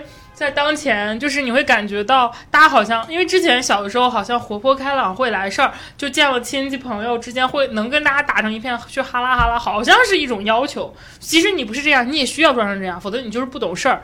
但你看我们现在这一代人长大之后，就是我们从这样的人。嗯，我们可以开始调侃这样的人，就比如说我们分爱人、艺人，我们很多爱人的朋友会经常说：“你这个艺人怎么这么恐怖啊？你什么社交恐怖分子啊？”没有你这种人啊，就是会调侃，然后包括调侃我就是我就是爱啊，我就是在这里要这个样子，就大家会正视，大家不觉得这是问题是缺陷，就这就是我，我不需要去改变。我觉得有这样的观念，到现在其实对于社交焦虑这块，我反而是觉得啊，可能这些新的这种所谓的分型学术上的一些概念。还能就还会会缓解一些。就我没有看那个综艺，我也是看 cut。我特别感动的两个地方，一个是李雪琴，她其实作为一个小辈儿，在那个综艺里面，她也不是走那种演员啊或者怎么路子，她其实就是一个。呃，北大身份出来的一个怎么说网红这种感觉啊？他当然很有才华，但他可能在这这些人面前，他确实那个身份没有那么明确，以至于他可能立足点会弱一些些啊。但是就这样的一个女生，她其实，在面对宋丹丹有的时候的一些呃长辈层面的一些压力的时候，她很勇敢的在表达。当然，我也看到网友有人在骂她。我其实特别感动的一个地方就是，我觉得她是给很多人一个样板的，就是有你看，我要 say no，她可以 say no，她可以说出来。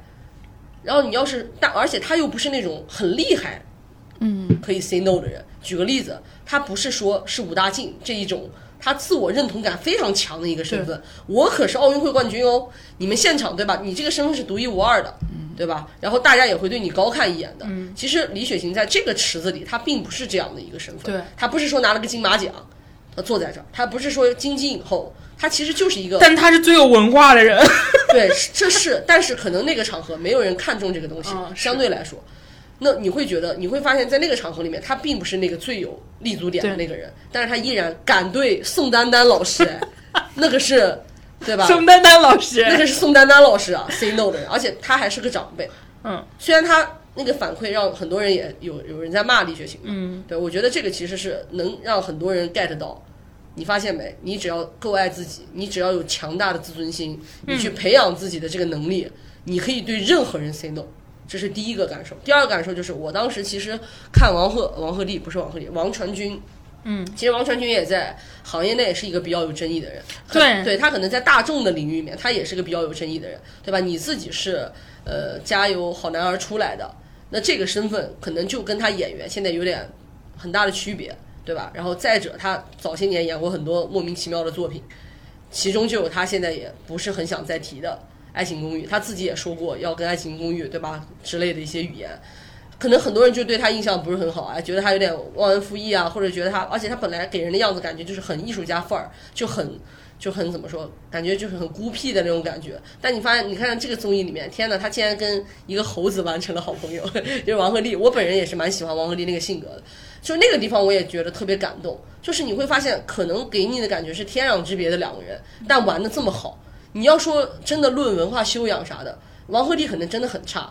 你想，李雪琴给他推荐余华的书，都推荐的是在细雨中哭喊这个最好入门的书，对吧？你包括像王鹤棣什么的，他很多对演员对电影的理解，那跟王鹤棣可能真的就不是一个层次。但是大家都能变成很好的朋友，就是那个地方也给我一个很大的感动，就是。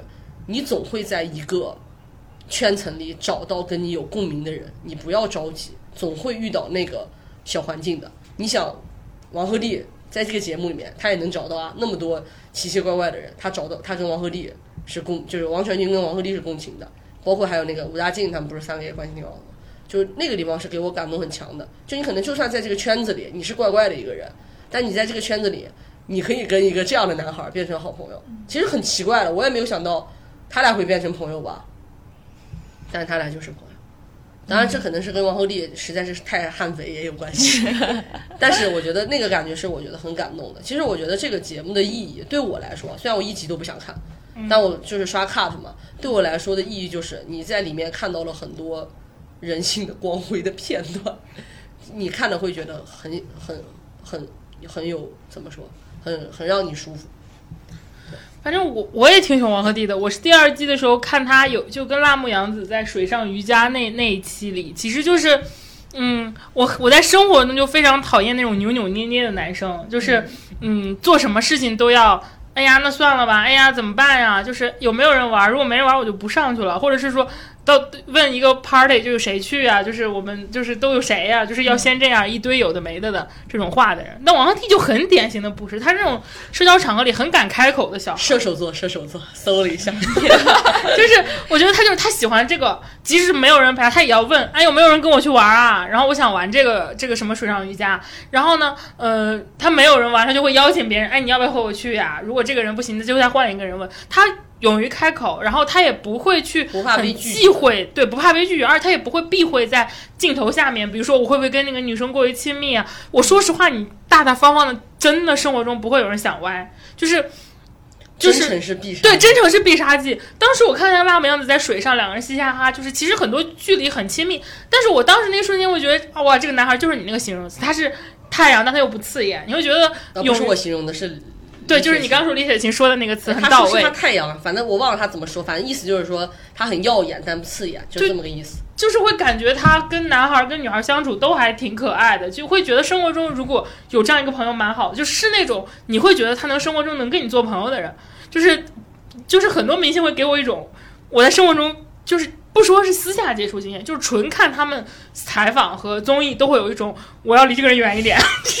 别抹哀老子那种感觉，就遇见你倒了霉。而且他对自己的无知也非常的坦然。对，坦然就是就是，我觉得这样的就会就会觉得他身上会有很闪耀的社交品质。在我看来，就是这种社交品质还挺挺挺拉好感的吧。我觉得在综艺里面看社交，就是《五十公里桃花坞》，它是整个都是非常社交的嘛。然后包括也包括他啊，就是你第一期的时候有那种很多艺人来参加的时候，是最能看出社交的状态的那种时候。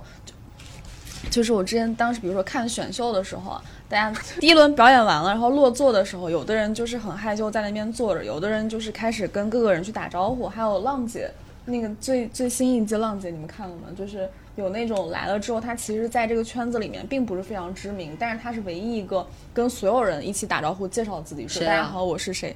但是对不起，我忘了第二季还是哪一季啊？最新最新的无忧吧？无忧吗？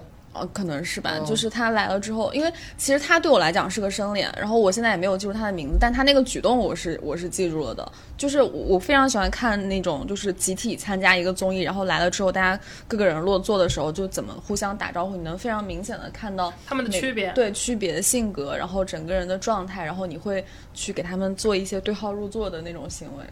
就是非常符合肉松女士人间观察员的这种看综艺的诉求。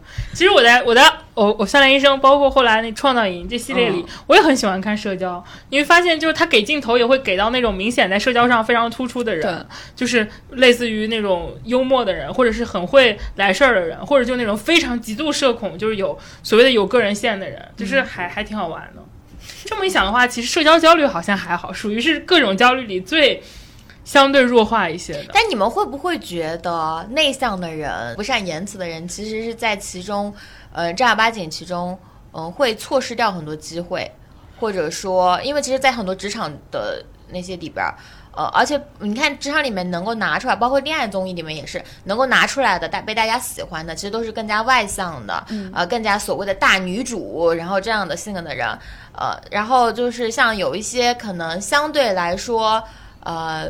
有一些明显的小差，包括所谓的情绪不稳定也好，然后说内向也好，他们其实，呃，因为我们今天可能相对来说都是比较外向，或者相对更加像肉松女士，虽然她不是外向，但她是个内核很稳定的人啊。哦，我就我们这里做了三个艺人和一个 就是爱，但是爱的指数，他是最接近艺人的一种爱人的人。没有，我我爱的指数是百分之九十。但但你不是是爱人里比较会主动的那种吗？没有没有，我是那个我的内向值达到了百分之九十多。然后可能是因为我跟你们真的是混熟了，然后所以就我我我我可以说就是跟你们录播客的，就是这种社交压力是逐渐在减轻的。就因为他对我来讲，合着这最开始录播客还有压力呢，会有一定的那种，就是对于一个爱人和偏这几个人为什么还不给我出场费啊？我的压力来在这儿，你们不是说要给钱的吗？钱呢？只有一瓶，你都要常驻主播了。达霏欣的 一瓶，是脱发的东西吗？我的压力主要来自于这儿，钱呢？我的钱呢？我我感觉你说那个在娱乐圈会特别明显，就是因为呃，尤其是其实对于艺人来说，当你不具备社交能力，或者不够外向，或者不够 social 的时候，你都别说综艺了，你可能会错失掉很多拍拍项目的机会。然后，所有经过筛选走到面前的人，要么是个人能力非常突出，要么社交能力非常的强悍。我自己看就是刚刚未来星说的那个点，就是失去机会啊什么的。就是我看综艺，包括我自己作为这个类型的人的感受是，就是。呃，机会或者是被看到的那个，一定是优先属于艺人的，或者是更外向的人的。但是有一些会受到欢迎的，是他们自己有一些反差的点，就可能我看起来很内向，但其实我本身有一些搞怪的啊，或者是情绪稳定，或者是什么，就是更被人觉得很很值得关注到的点，它一定是有一些反差的。然后如果放在更长的时间范围里面去看的话，可能他们会慢慢的就是有点后来居上的那种感觉。嗯。大家感觉好像这这个社会能够给人留下的，慢慢能看到一个人的机会就很难，因为有可能淘汰赛三两期就给你淘汰掉了。就是核心还是影视综跟嗯综艺这个语境吧，因为你落到是真实生活工作中，其实往往技能性是要大于性格的。就是对于很多工种而言啊，就是你说的好不一定有你干的好重要，只是说我们现在所处的这个赛道，可能它会要求你具备一些的基础能力。但是，嗯，我说句不好听的，难道说每一个？会表演的人都很会聊天吗？我觉得也不是，嗯，对吧？只是说，当你的各方面的素养没有那么过关的时候，可能你就需要靠一些东西来极致的突出。嗯，你心里也有很社恐的人吧？我之前好像看过一些报道，那个王传君就是知名社恐，相对来说，对。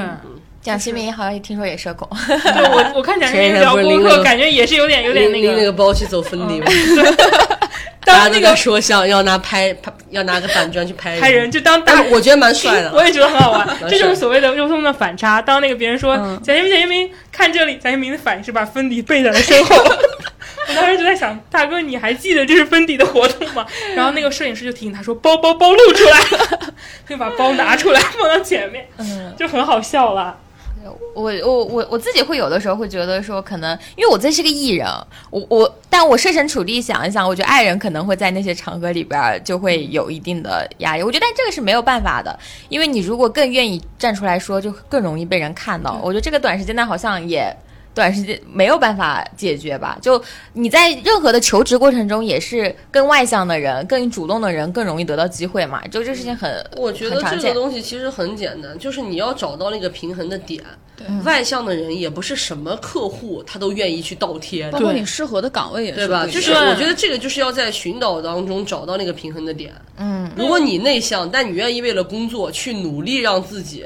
啊，去搜索一点，对，那你看你大概搜索到百分之多少是你的，对吧？最舒服的点，我觉得不断去尝试。嗯，我有朋友是做一些，不是说你内向完全就放弃向上管理了，也不是这个道理，对吧？就是，就也有一些职业工种是不太需要你，跟你性格完全没关系，就是实打实的。我是个计算机大神，我是个，我觉得大家对吧？不用那么绝对，就我内向，我完全我就怎么着了。你内向也可以去努力社交，相对来说，对，打开自己一点点。所谓的外向的人也不是谁都来了，哎哥，来对，我们也不是这样的，我们也不是的人，对吧？有些人我们看到也会想装，开始装内向，嗯，不爱说话。对我我我真的会这样。我作为一个 E 指数非常高的人，当有的场景里我不太想说话的时候，会别人会说，哎，就是我如果没有熟悉人在场，他们就会觉得我不太喜欢讲话。我是也能做到的，就当我真的不想讲。开玩笑，我老家多少觉得我超高冷的。对我也有人跟我说，这孩子就是不爱说话。对，就感觉有点高冷。就是就有的时候，当我妈带着我去见一些她知道我不愿意想说话的一些场合的时候，我妈就跟别人说：“嗯，嗯，我家姑娘不太喜欢讲话。”我这个时候会点头，内心就是。我爸，我爸也说过，我爸说他最近嗓子发炎，开不了口。会这样。就意思就是你就别说少说两句，给你找个找个弥补的空间口。我甚至还在，这个就有点不好意思了。怎么我甚至还在一个一段短途的那个什么，呃，滴滴车上装过自己是聋哑人。为什么会这样？你的滴滴车就是我，我当时因为我很爱在不同的场合给自己不同的人设。我曾经有一次在滴滴车上，我是打了拼车，因为那个路途遥远，我又不想一个人自己花钱。然后上来之后，那个女生好热情啊，她可能百分之九十九的意吧，她就一直在跟我互动，我就直了直耳朵，然后就整个就，然后那个女生就啊，然后继续的再用手语和你互动吗？没有，她就不跟我说话了。然后过一会儿你的电话响了才接那没有没有没有，很很幸运没有发生这样的事。生，我会我也不会再我前段时间我也跟他聊了，我有天晚上突然就是自己神经病，想在我们楼下的那个荡荡来的那个地方，就脚踩上去荡来荡去的那个地方，就是荡嘛。然后就有两个阿姨看见我，她就跟我说说。哎呀，就是这么晚了，就是就是怎么，反正聊着聊到一块儿，然后她就问我说：“哎，结婚了没啊？怎么怎么样？”我说：“二婚了。” 我说：“我说二婚，我说没有二婚，我说我说刚离了，刚离然后他们就以为，因为他们黑暗中嘛，看不出来我是男生是女生，就以为我是个男生，就跟我说啊，没关系啦，男生二婚更吃香。然后我就说是啊，是啊，就很无语啊，就我就经常会是顺杆子盘啊，开始胡说八道。我在回老家的动车上，我拥有非常多的身份，我最爱用的一种就是高中语文老师和研究生，就是这两个身份。我非常喜欢但但是大家可以给那些社交焦虑的人提供了一个解题思路，装自己是聋哑人。我装过一次，但有难度了，说实话。好，我们还在最后聊，我觉得还有个焦虑我们是没有聊到的，是我们所有人，不管是影视剧当中还是现实生活当中，我们每个人都有的容貌焦虑。我没有哎，因为人只要足够丑，就不会对自己有容貌焦虑。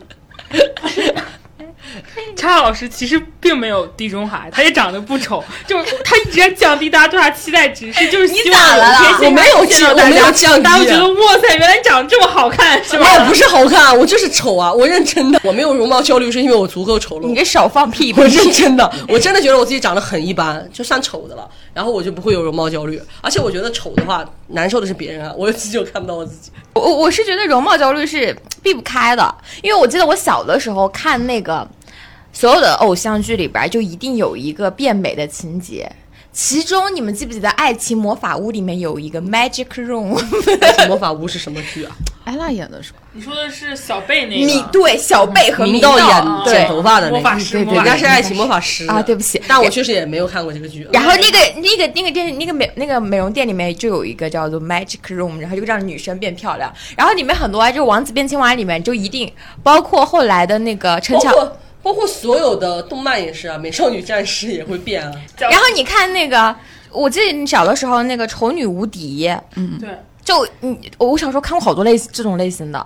什么丑女贝蒂什么之类的美剧，然后还有那个韩国有一个大胖子穿红裙子，然后 Maria，I can be 什么那个什么？就是好像女生就只要只有变漂亮了之后，你才能够获得好运气。三件套就是卷发、眼镜儿、牙牙箍，牙箍呃对，对就去掉之后，然后或者是。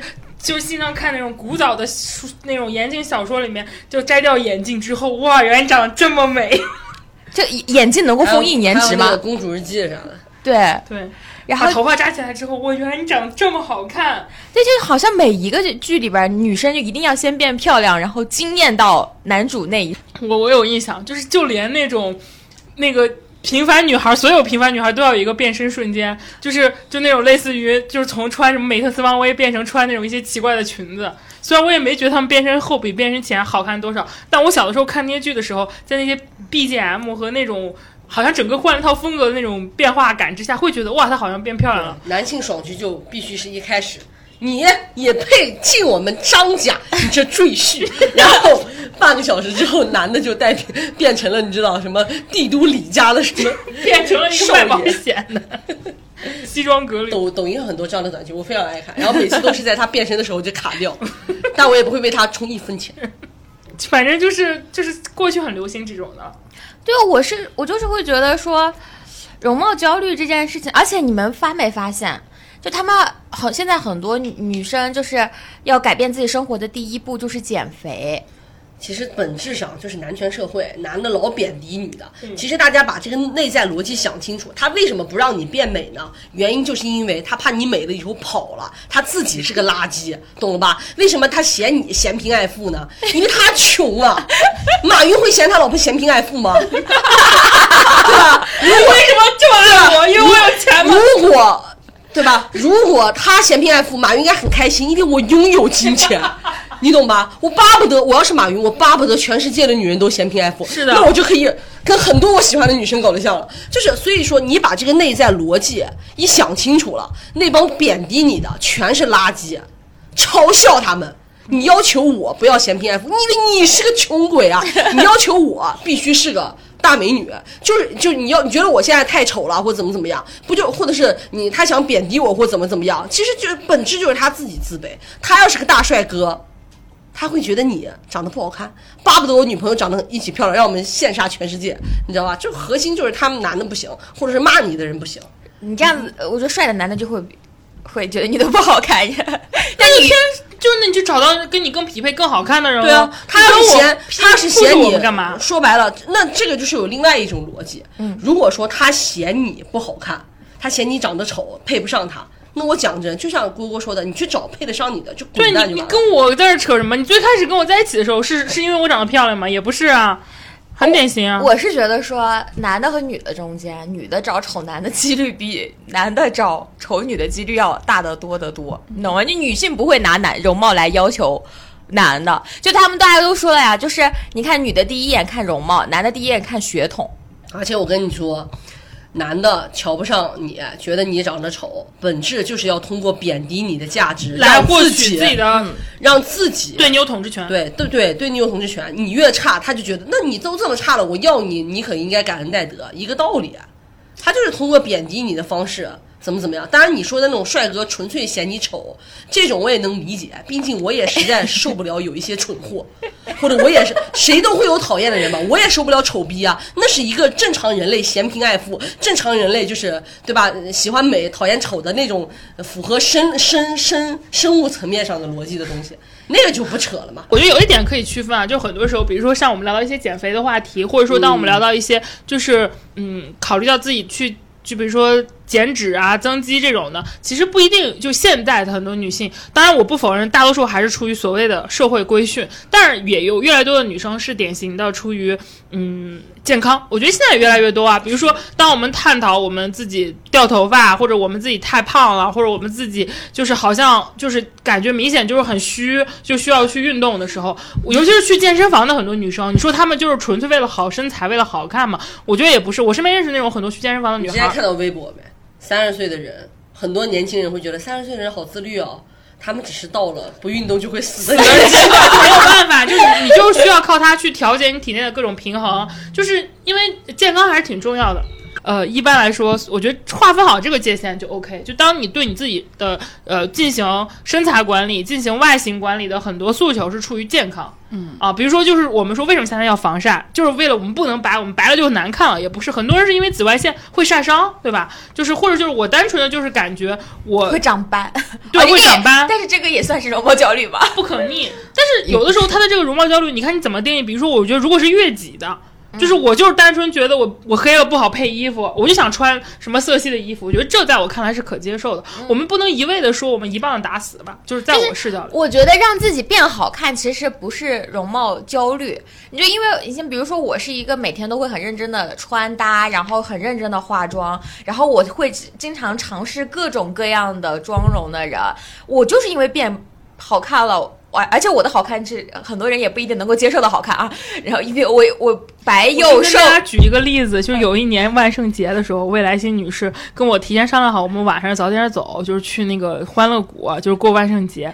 然后呢，我俩还跟老板说了，就是不能让老板知道我们要提前走。结果未来星女士非要给我画一个口红，她那个口黑都不能叫口红，我忘了，我就拿着那个口黑走进老板办公室跟他说工作。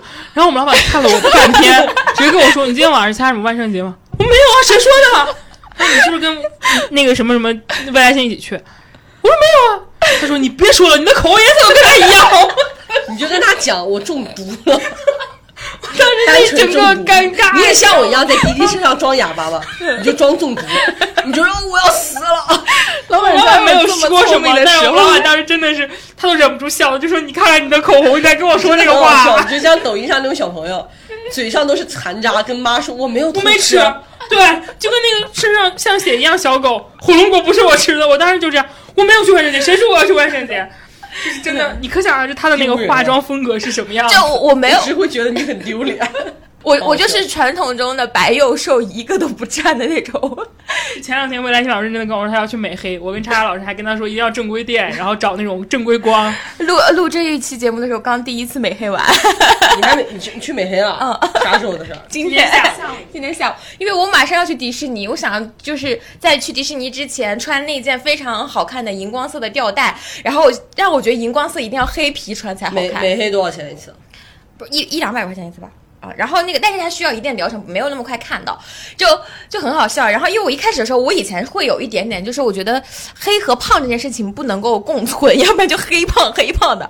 我今年也开始就是完全的，就是没有克服了自己最后的一道容貌焦虑的黑胖黑胖的人道歉。对，对不起。关键是黑胖又怎么样了呢？我觉得只要不损害健康，不不不影响你自己感知，我觉得就 OK。就是因为黑胖可能没有办法穿我当年就是觉得。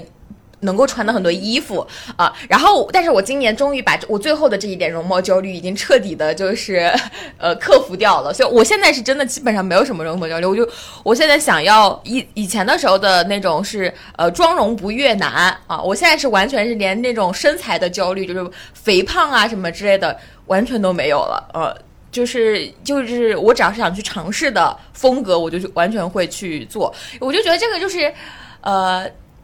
我自己消解了之后，就是有一种重获新生的自由和快乐，你知道吗？就而且我我觉得就是说，追求美丽这件事情，如果能够让你的生活更愉悦，我我我今天穿了一件新裙子，所有人都跟我说我的新裙子很好看，你怎么可能不开心呢？对吧？就是呃，然后就像减肥这件事情也是一样的，就我们永远都在减肥，但其实说实话了，就是呃，我们如果真的是纯容貌减肥的。我身边没有一例是那个，就是除了就是真的是遇到那种生活中特别大的变故之外啊，就比如说像离婚这种，他们是有因为就是纯为了减肥而减肥成功的。我身边成减肥成功的，全纯是因为健康问题。真的，对我们家来说就是这样。我我我小的时候对于就是。关于所谓的身材焦虑，没有聚焦到女性身上，原因在于我妈平等的逼我们家里的每一个人减肥瘦身啊。她会觉得，如果你的体重跟体脂率控制不在什么什么范围，你就将来长大容易得高血糖、高血压、高血脂，因为可能老一辈的人有这样的遗传病。我已经得了。没有说你老的意思，就我们家会有那种册子，就我我妈会要求我爸爸每天上秤，然后。然后就是写下今天有多重，然后晚上为什么要吃这么高热量的食物，然后中午去怎么怎么样，然后就有一段时间，可能我爸爸的确是吃的可能比较高油吧，反正就是油重了。然后我妈会天天说：“你知道你今天已经多重了吗？叉叉叉，你已经多重了，巴拉巴拉巴拉。”就是你看看你昨天，你再看看你今天，你怎么还要去怎么怎么样？就当你平等的去 push 每一个人的时候，你就会，但你能感觉到我妈的诉求非常一致，就是健康，健康，你不能有啤酒肚，你如果这样子的话，你就怎么怎么样。就是，所以我爸也很难去，嗯，就是。就我我我爸有时候也会说，那你也没有怎么怎么样。我妈会说，那我比你健康什么什么，我是在那个什么值多少以内。他们当你用这种诉求去要求你的身边人和家人的时候，我希望平等的对待男女。那我会相信你的出发点是为了健康，你不能只对女性要求这个，男的无所谓，他们不重要。那为什么他们不重要呢？啊，我但我觉得真的现在社会上，我最近看到有个新闻，我真的还蛮生气的，就女装。尺码越做越小这件事情，然后女女女装越做越小，就是那种跟童装差不多大小的一件事情，就是我觉得这种就是真的卖得出去吗？就是这种就是纯容貌焦虑，我觉得这个就没有任何，我觉得减肥也好，化妆也好，楚王好戏要后宫多饿死，你知道吗？等多出现这种因为穿这种衣服导致自己挂的一些案例的时候，这品牌就该凉了，你就别把自己逼到这一步好吗？可能他们就是把自己的受众变成瘦瘦的女孩，瘦瘦的女孩就会买很多衣服。不是，是因为今年普遍很多的，其实是我们非常大众的能够看到的一些牌子啊，就比如说像，就他们出的那种 x S，连小朋友都穿不上，穿着都很紧。小孩儿就是我看见那小红书上有到底谁在买？就是那种特别特别特别特别瘦的女生，那就只能说明那些女生的购买力很强。不是，我觉得不是，我觉得那不那绝对不是大大多数。叫什么叫 BM 对不对？它就是以那种我必须要在。八十斤还是九十斤以下的女孩，而且必须那种特别特别瘦的女孩才能穿上，就是就是就是为荣，我就是说白了，就是他这是他营销的一种手段了。但你这么选择，可能说明这个市场上还是有人买，他们还是赚得到钱的了。要不然也不会那样的。其实有人吃优衣库也开始了，就很很多 U R 优衣库什么很多，就是他们出的就这种已经平完全大众化的品牌。就 B M 因为打他打的就是小码嘛，他从一开始打的小码。但你看像这种完全大众的话的品牌，尺码越越出越小。这个我觉得其实是从某种程度上就是。不是我认真的说，你都别说衣服特别紧了，你就连内衣特别紧都容易造成女生的各种乳腺呀，然后身体发育的问题，尤其是关于一些。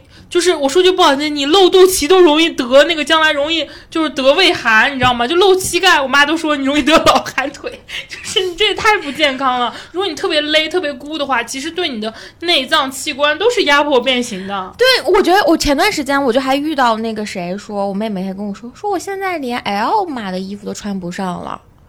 就我觉得这个就是会焦虑啊！女生看到自己越来越大的尺码，怎么可能不焦虑？我那天特别好笑，他刷了个小红书，一个人就是踩到秤上，他不是买了一只麻雀还是什么？嗯，买了一只麻雀，还是逮了一只麻雀，还是一只什么东西？逮吧，是小的一个小动物。然后他就说这个麻雀有点东西啊，三天之内长了两斤，其实是他自己胖了两斤了。然后，然后大，然后屏幕屏幕里面就，然后那个评评论里面都说小小的一只麻雀背了一个大大的锅，真的很好笑，你知道吗？我喜欢这种生活态度，大爷也拿出来这样的态度。对就是，而且我现在真的是看到有很多，就是可能我，你就比如说像我，我现在是一米六二，一米六三，然后我体重是一百二十斤。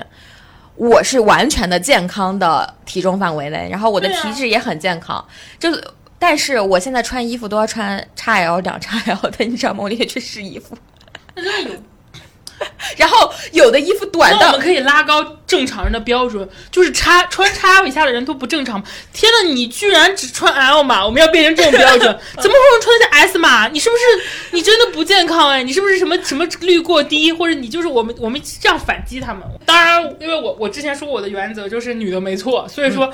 只要你不你不你不辱骂我，你爱晒晒。但是如果你攻击到我，或者说你去贬低到我们，跟以及就是其他在我看来正常的行为身上的时候，我就要反击你了。对，但是我但我也就会觉得说，嗯，我觉得这种过度的容貌焦虑，牺牲健康的容貌焦虑是没有必要的。但是我觉得女生。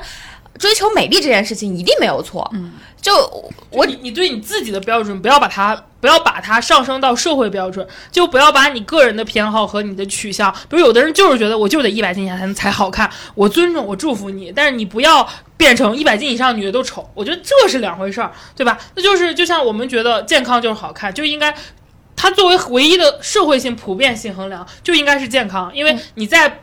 再往上怎么样，可能就不健康了，就容易生病了。那我觉得这可以理解成我是为你好，但除此之外的任何啊，你不应该这么胖，否则你就你就不行，你就不容易被人看不上、瞧不起。那这种所谓的价值就不是为你好了。在我看来，这只是打着大众化或者所谓的社会规训的目标来贬低你，来让你产生焦虑感，没有必要的焦虑感。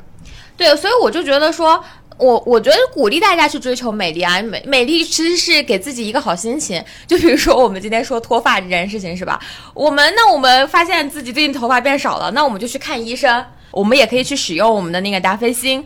就比如说我们最近掉头发掉太多了，那我们可以就是第一肯定要关心下自己健康问题，因为突然掉发很多的话，的的确确可能是自己对，的的确确可能是生病了。比如说像减肥这件事情，我我觉得就是要看我们。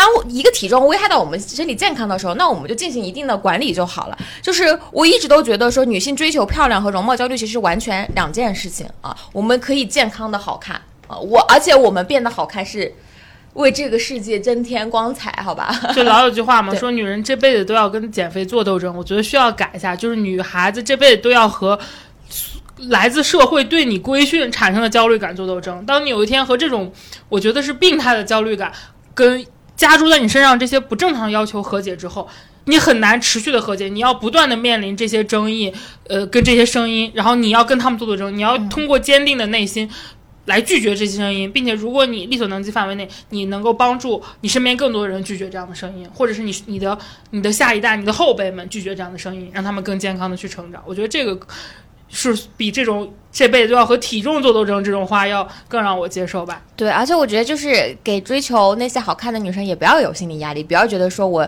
我就是好看就是给男人看的，当然不是，谁 care 男人嘛？而且我觉得这女生对自己的要求就是放低一点吧。你看男生工作五年之后的体重增长，像我妈妈要求我爸爸那样去要求你们的男朋友好吗？就让他们去减肥好吧。而且我就想说，我们掉个头发跟在这着急，秃头的男的更多，好不好？是的，是的。比如说我的父亲。让他们也去买买达霏欣，让他们也长长头发吧？怎么回事？我爸已经没救。我跟你讲，达霏欣总裁今天坐这儿，都这一句话，我爸已经没救了。那我们刚才其实聊了很多影视剧中的焦虑，我们自己有没有特别焦虑的时候？要不要跟大家来分享一下？叉叉最近的焦虑是什么？最近的焦虑，其实我最近没有什么焦虑的事儿，但是我最近几年最焦虑的事儿就是，我怕我公司黄掉，然后。没钱赚了，然后人生走向灭亡。但他的公司运转非常的良好，也没有也没有，就是那段时间真的运转很不良好。然后也有一些同事辞职了，我就会觉得公司是不是要完了？我感觉这样我也很焦虑。我为什么没有这个事情？为什么没有变好呢？就是就是怎么说呢？就是后来我朋友跟我讲说，是因为你这一辈子活的就是有点太顺了，就是你确实很少在你想要的事情上失败过。那你现在，其实我最大的焦虑就是因为。原来失败面对的确实比较少，相对来说，然后面对了就有点挺不住。我本来就是那种不太会处理失败的这种人，所以我最大的焦虑就是不知道怎么面对自己的失败。我严重的程度就是那会儿就是去看心理医生，最后跟心理医生大吵一架。能聊到这种结果？我我的点就是在于，我我的点啊，就是在于你这个无能的心理医生，你根本治不好我，这个垃圾。当然，这是我的 OS，没有跟人家这么吵了，我也没有跟他大吵一架，只是最后就是我俩和平分手。我的点就是在于，我觉得您的方式可能对你的方式可能不能不是特别适合我。后来我就是觉得说白了还是自救啊。当然这个东西又聊到了我的怎么解决焦虑的事情了。嗯，骂滴滴司机，滴滴司机算个屁，在这旁。就我的焦虑其实就是不断的找自己，就我原来不知道自己为什么这么害怕。嗯，我就开始找我自己为什么会这么害怕？你到底为什么这么害怕？你害怕？的原因是什么呢？你害怕？的惶恐的点是什么呢？啪啪啪，你一列，后来发现哦，能解决那就解决，解决不了那就不做了。其实我更多的焦虑是源于未知，我担心这一切如果失败会怎样？后来发现呃也不会怎么样，就是我我得找到原因，这是对我来说是一个。那如果找到原因的话，我就哦好的，那个这个搞不了，我就不搞了。嗯，其实我觉得人在绝对的被动下的情况下，或者是你知道这个事儿你绝对完成不了的时候，你就不会逼自己了。有的时候就是你不知道，总觉得自己是不是还行了，然后对自己陷入一个误区。我最近的一个焦虑的瞬瞬间，也不是说瞬间吧，是一个很长的一一段时间，就是呃去年的时候，应该是前去年前年的时候吧，嗯前年的。下半年，然后到去年的上半年，就我当时在做播客，也同时在做公司的视频业务，同时我还在做公司的我的本职商务工作。我那个时候是不知道人是会被累垮的，你知道吗？就是，然后呃，播客还可以算是顺利的进行下来，然后嗯，其实大家也帮了我很多。然后视频这个事情呢，就是在那段时间的的确确就是找不到方式。然后，嗯，而且我会很有心理压力，就是因为部门里边有会有人，如果这个业务做不成的话，可能这个人就公司可能就要 fail 掉啊什么之类的这样子。然后我那段时间压力非常大，呃，我做了所有我能做的努力，就是当时我包括自己写稿子也好，我自己出镜也好啊什么之类的。其实当时，呃，木有听闻有的的听众是能够看到我的视频的，还在群里面。就截图分享过，但其实那一段里面我做了很多，其实我可能内心没有那么认可，但是我只要跟我说有用，我就一定会去做的事情。呃，但最后其实效果可能没有那么的好。然后我在那段时间，就是我非常知道这个业务的危险，然后自己也很苦恼，就好像自己干不好这件事情，就有一种不知道该怎么办。然后我每天都睡不着觉，我每天都。就是会莫名其妙的哭，然后最后就是焦虑症，因为我有非常严重严重的焦虑症，然后就犯掉了。然后我我记得我印象特别深刻，就是我们老板说可能要停掉视频这个业务的时候，就长视频就中长视频这个业务的时候，我从公司走路回家，我那一路上我就一直哭，我一句话都说不出来，我就一直哭，一直哭。我当时还给姑姑打电话来着，然后姑姑就是当时也跟我说了这件事情。后来的时候，但你没办法缓解，就你那个时候你的短时间内你是不知道怎么去办面对这件事情的。然后后来的时候就，我怎么去解决这件事情走出来呢？就是我我知道我就是不行，就我认了这件事情了，就是跟叉叉这个蛮像的，和解了，接受这件事，就是。因为我我跟他有点像，就我们的的确可能是做一件事情就很快能够看到回报。我们做木有鱼丸的时候也很快的就被大家认识。其实我们做视频的时候一开始也很顺利，但没想到那个来的如此之快。我我我的的确确没有经历过所谓的失败的，就是我那么全力以赴。而且我觉得这件事情最让我难受的是。我以前觉得我没有怎么努力的事情都成功了，但唯唯独这件事情，我真的尽了我所有的努力，不管是我自己主观意愿上愿意去做的，以及我不愿意去做的，我都做了。就是你知道，就是在那个时候，我有一次最开始我出镜的时候，我是不想出镜的。然后，但是当时因为要改那条片子，时间太紧了，如果不出镜的话，素材根本就剪不出来。就一定要让我出镜，然后那个视频剪上去的时候，我记得那个时候我就在澳门，是不是？嗯。然后那条视频一放上去，其实效果还挺好的。然后姑姑还来给我报喜。那个时候我就在澳门的街头，一个人坐在那个就威尼斯人那个 有有一段那一段那个建筑下面，就坐在一个桥洞子下面暴哭痛哭。但在那个时候，我都没有想过要放弃，也不敢认自己败了这件事情。就是我已经做到这个程度了，最后还是没有把这个业务做起来。我就没办法接受，我觉得你没办法接受，也没办法和解的时候，你就一直会焦虑，直到那天我认了，我就说，我可能就是 不擅长做这件事情，或者说的的确确我们想要做的内容，的确可能是现在这个你要说话的那种方式是目前更多的人没有办法接受的。我在认为我自己可能就是不适合在，就是不适合现在的大众语境，和我就是失败了之后，我就好多了。就是可能我缓解焦虑，人快迈过我人生中最严重焦虑的一次坎，就是承认自己是个 loser。那一刻开始，我就一瞬间坦然的接受了这件事情。嗯。他们刚刚说这些，让我想到了我高考数学只考九十二分的时候。你我怎么会只考九十二分呢？我当时就在想，这不是说我就该考九十二分，我考不了一百三。高考连二十九，我明明蒙的都蒙了呀，编的我也写了。我高考数学连二十九都没有，真题也都写了，为什么我只考九十二分？妈呀，把这段帮我删了吧！观众会不会觉得我是个大傻逼呀？二十九实在有点太低了。我当时真的非常恼怒，就这件事情。然后，但是我很快，我从那一刻接受有些事情。就是你做不到，我的高考数学考了九十二分，就是我很早就接受做不到，而且我觉得做不到不是 loser，都做不到就是做不到嘛。马云也长不到一米八，他难道不想变成一米八吗？但是我也做不到但是我即使接受我做不到，我还是没有办法和九十二分和解。但是不会是你最近的一次焦虑吧？不是不是，我最近就焦虑这个事情很幼稚，而且我跟他的处理方式截然不同。就是我前一段时间，我有一个很好关系的朋友，他的爸爸突然出了事情，就是嗯突发的，嗯有点是那种类似于嗯脑溢血，然后紧急送去医院，其实也没有耽误，因为他妹妹在家嘛，把他爸爸紧急送到了医院。然后紧急处理、紧急手术，一切都按照正常流程，没有耽误。但是即使这样，就是也明确的，就是医生跟他讲说，这个手术多半是救不回来，因为即使救回来，多半是植物人的可能性。就是因为我妈妈就是心脑电图的医生，她当时她还没有赶回家，她就拿到了她妹妹拍的那个当地医院那个单子发给了我，我就给我妈妈看。这个朋友跟我关系很近，就是曾经在北京，我们是一起相携扶持很多年那种好朋友。然后我就跟我妈打电话，我说你赶紧看看。其实已经很晚了那天。然后妈看了之后就跟我说：“哎呀，这个就是，呃，紧急手术处理，就是而且紧急止血、紧急手术，他多半那个脑内的很多组织都是已经没有办法第一保护不破坏了，而是神经了，而是就优先把血止住，因为它那个出血点太深了，所以嗯，很大的可能性就是已经。”已经就是恢复不了意识了，就是多半最好的结果就是植物人。然后他就问我这个家里条件如何如何，然后怎么怎么样，怎么关于救不救，怎么救，就是说你可以先坚持两三天，如果没有好转，就考虑要放弃。然后呃，让家里的长辈啊或者妈妈来说这个事情。那个时候跟我妈讲话的时候，就我妈一方面她是非常冷静的，作为医生跟我讲，就是这个嗯这个事情她多半救不回来，植物人，然后家庭条件负担很大。另一方面呢，她又是。作为熟悉知道我家里我朋友这个条件的人跟我说，啊，他家里条件可能也不是很好，只要妈妈也有病，就不要在这件事上投入到那么多的成本。他非常冷静的对我讲这件事情。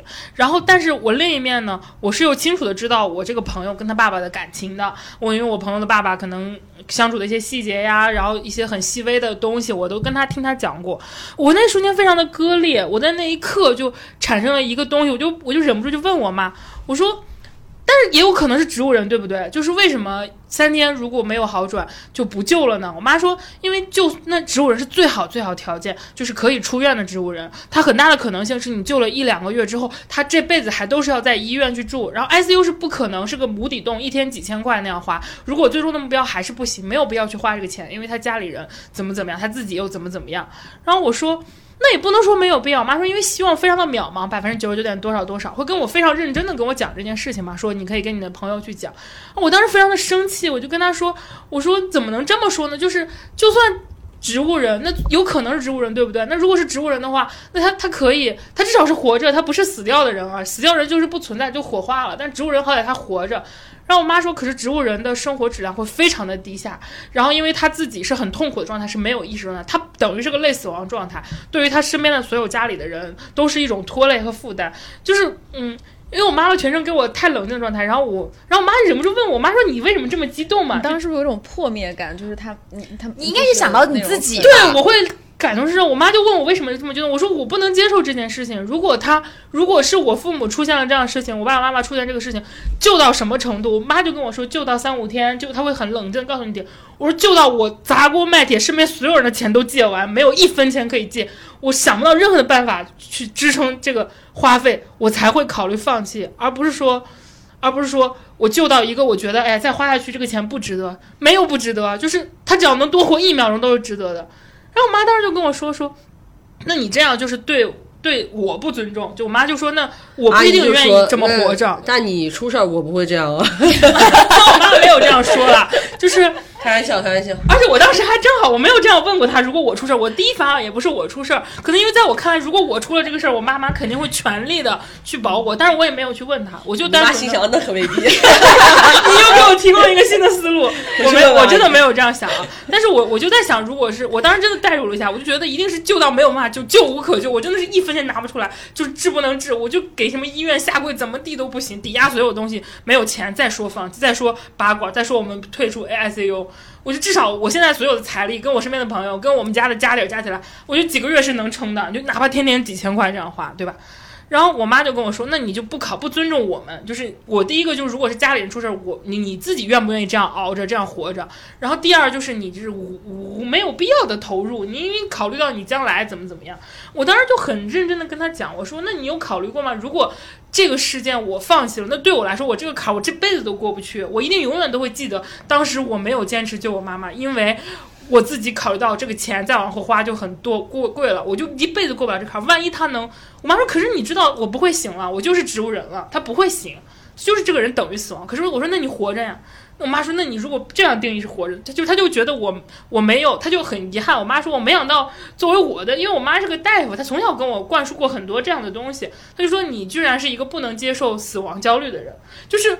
我后来思考一下，我自己能不能接受我自己的死亡？我好像也 OK，因为我小时候也做过大手术啊，各种风险。可是我没有办法接受我父母就是任意一方，因为我朋友非常亲近他的爸爸。我代入了一下，我那段时间疯狂焦虑，我就在想啊，不会有这么一天吧？啊，脑溢血。但是我又想，我爸爸已经有高血压的症状了，然后我们家里又是有那种高血压、高血糖的遗传史的，然后呢，高血压就很容易导。就造成就是脑脑部这种可能是血栓或者怎么样，我真的是疯狂焦虑这件事情。然后我就在想，那我爸现在体重怎么样？他现在吃药怎么样？我妈呃，他能不能顾得上？然后怎么怎么怎么样？然后就是各种各样这种情绪，就是那段时间情绪很荡。而且我也会在想，我妈怎么能，我妈怎么能这样想呢？就是怎么能觉得我应该不救他呢？就是无法和解，我也无法面对。就是这个焦虑不是你俩说的，我我意识到嘛。后来我还跟未来星说了这件事。我还跟你说我奶奶的故事，对他跟我讲，他之前他就在播里讲他奶奶的故事，就是到最后就会感觉老人家支撑也是没有办法支撑。但即使他们都这样跟我说了，我也不能接受。我现在的想法还是非常的固执，就是那我至少你我我觉得就是这个事情，你不要自己吓自己。然后我，不是吓，就是就是你针对于这种，就是因为你现在我跟你说，这个体验非常不一样的是在于，因为你没有见过你妈妈难受的时候的样子，你没有见过她。不要提前预知焦虑，到时候再看吧。你妈心想：靠，老娘还能活到九十八。对，我现在咱俩指不定谁先死。对，你这样说这些。我处理掉这个焦虑的方式就是跟叉叉说的一样，我我我就是。不面对他了，就是跟他完全相反，就是我不要提前吓我自己了，说不定我比我妈死的早呢。就是我就是阿姨会听节目的你，但我真的是这样想的，我就说妈，就现在医学这么发达，我妈身体又这么好，她又比我健康的多，她也不熬夜，她也不掉头发，呃，就是我我会逃避这个事情，最健康就两个人一起嘛。就是我虽然我真的很就是在这种你活八十，你妈活一百二，差不多也也行。对我就是我，我觉得就甚至我可能活不到八十，但我也希望我妈能活一百二。反正就是就这种这种没有办法处理，我也没有办法面对。就是我也不是不能面对，就是我当我想象那个场景，我发现我能做出的选择，可能跟我父母认为我应该做的选择是不一样的。就比如说我爸妈可能会觉得，如果他们身体有不适，我正常的选择可能应该是继续工作，怎么怎么样。可能我第一反应就是，那我如果需要回家，如果不能长期回家，我就不干了，我也要在你们身边，就这种。他们会觉得这是不理智的。但是我现在所待的环境跟我的心理承受能力。只能逼迫我看到这种可能性，然后我也会担心，我会觉得我自己这样好像有些幼稚，然后我会觉得我已经这个年纪了，然后还没有办法像一个大人一样处理问题，因为我妈妈就说你这样像个小孩儿，你就不是一个成熟的大人。那我也会有新的这种面对这种突发危机，因为我我生活中没有遇到过那种过不去的坎儿。就是像我就说到这种父母重要的身边的亲友出现这种重大的问题就没有发生过，永远都有人在支撑的这种感觉，所以我也难以想象。那我现在方式就是我不去想象，我就是最好的结果，就是万一我对吧，我怎么地了呢？就是。就是我也没有办法，就是我当我和解的时候，就是我就是我我放弃了，就是我不再去想这个问题了。我妈也放弃，我妈不跟我聊这个，我妈说：“哎呀，再说吧，我们现在都挺好的，不要想这些。”就我妈可能也意识到掰不过我了。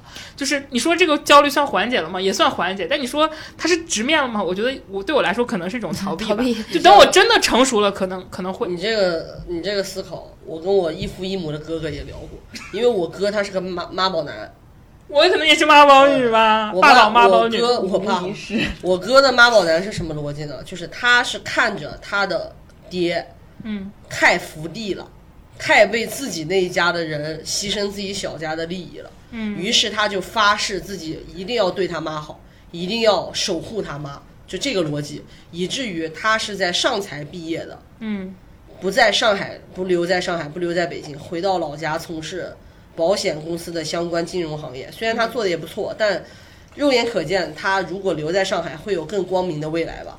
嗯，他就是属于很典型的妈宝男，他也跟我说过一样的话。我当时很理智，也很冷酷。我跟他说的第一句话就是：“你可别来找我借钱。”就是我用这种方式消解他嘛。然后我的第二句话，你你知道我跟他说什么吗？因为我们俩之间就是互相贬低的。就他也贬低我，我也贬低他，而且他很过分，他有的时候经常会在我面前显示自己是个大孝子，做一些让我猝不及防的事情，比如说经常会自己开车把我们双方父母拉出去玩，搞得我里外不是人，我又没给钱，我也没张罗，我什么都没有做，那我只能捏紧拳头对他说一声 谢谢哥哥，但我又不想说这个。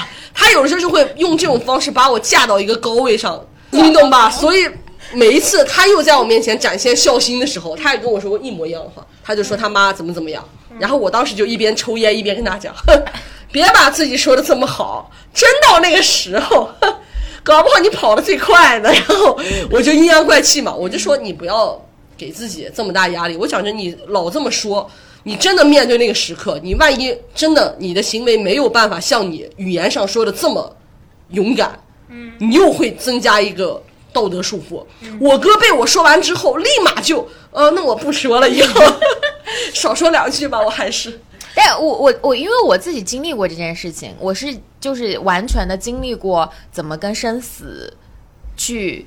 面对生死这件事情的人，就是呃，在我刚开始的时候，面对我奶奶的这件事情的时候，我就一定也跟郭郭的想法是一模一样的。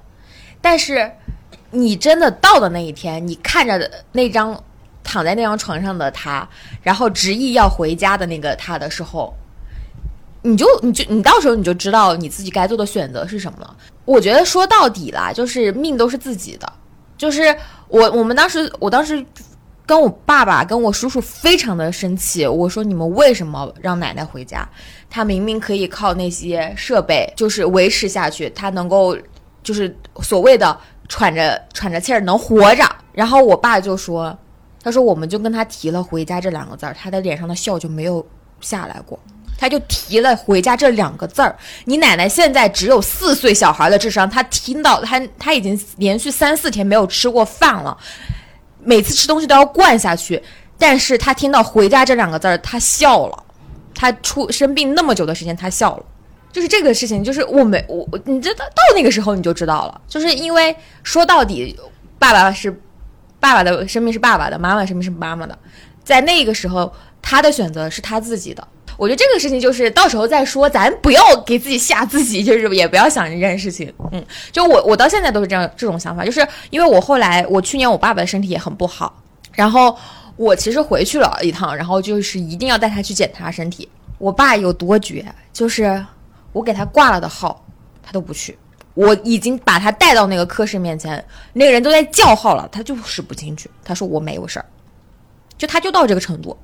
我最后就是 我说行吧，这命是你自己的。就我我我觉得就是人，可能就是得到了，就我觉得只能尽人事，然后再听天命。嗯，我我觉得这生死这件事情就没有办法。可能现在我们完全没有想不到。我觉得这是因为你没有到那个处境下，你就想不到你到时候的处办法。因为所有在生死这样的面前，你所有的想象其实都是非常无力的。你只有在那一刻，你才知道你自己会选择什么。肉松吗？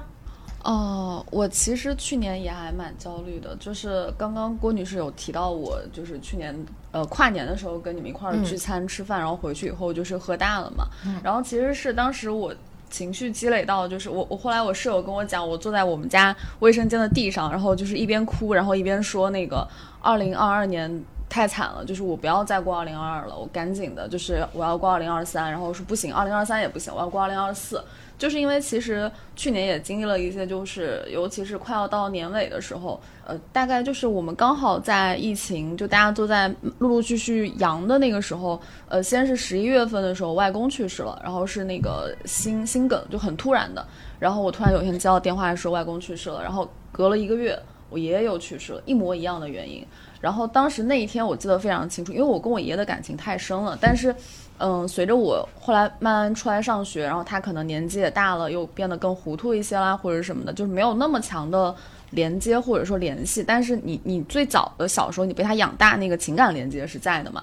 然后我记得很清楚，当时那天是我正好要赶上搬家，嗯，从公司回去，那时候大家已经开始不用坐班了嘛。我的室友他其实已经就是阳了，然后我就先去我要租的那个新的房子去跟。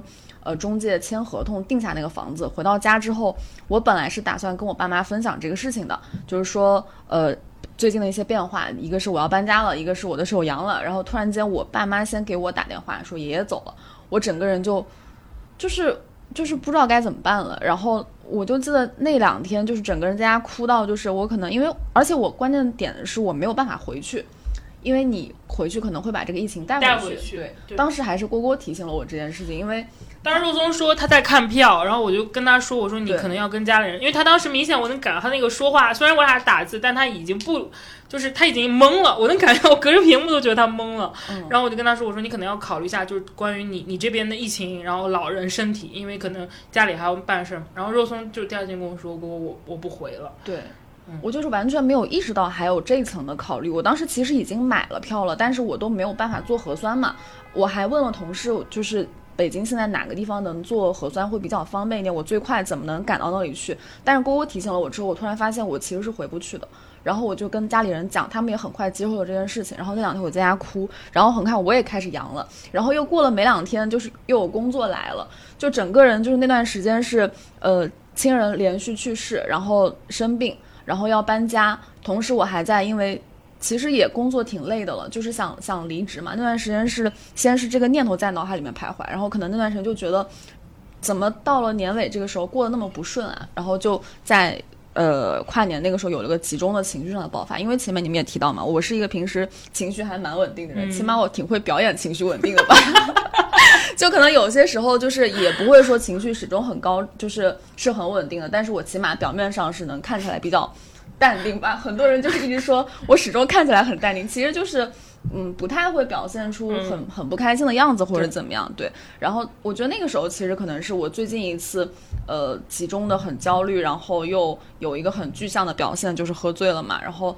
到慢慢翻过年，其实也在为工作的事情在有一些很烦恼的时候，因为其实就是，嗯，在考虑要不要离开现在的这个工作。然后，因为我以前其实不管做什么大的决定或者是怎么样，都没有说非常纠结的时候，也跟。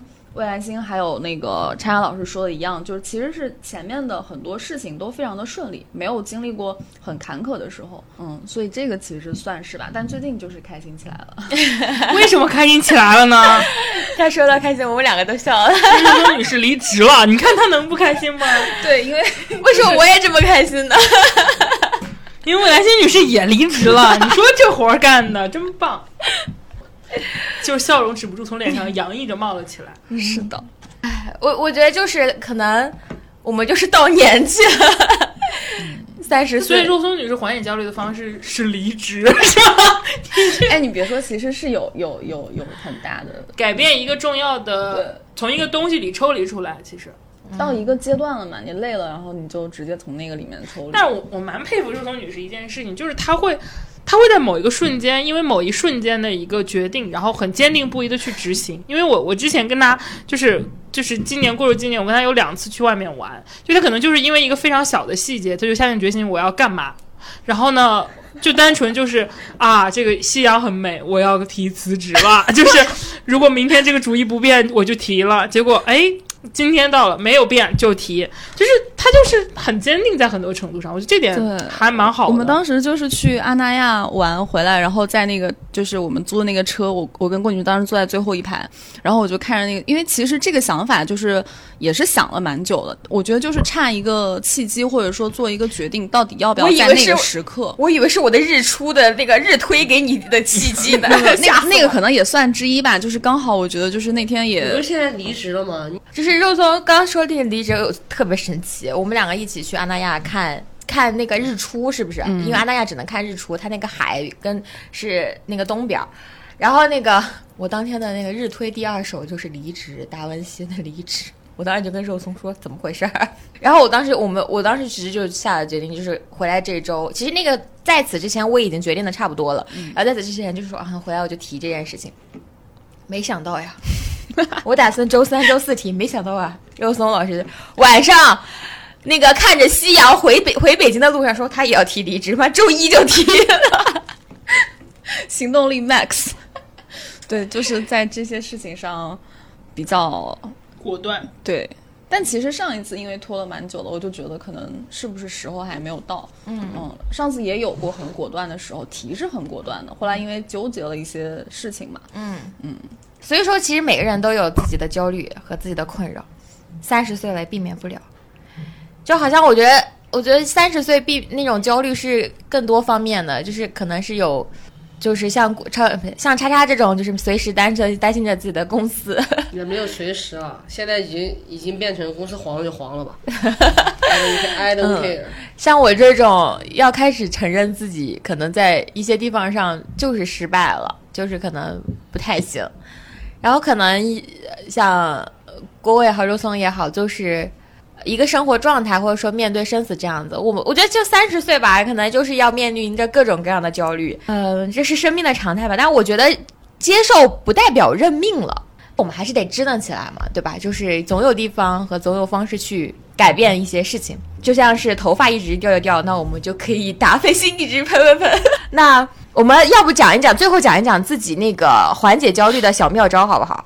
大家有自己最佳的缓解焦虑的固定的搭配吗？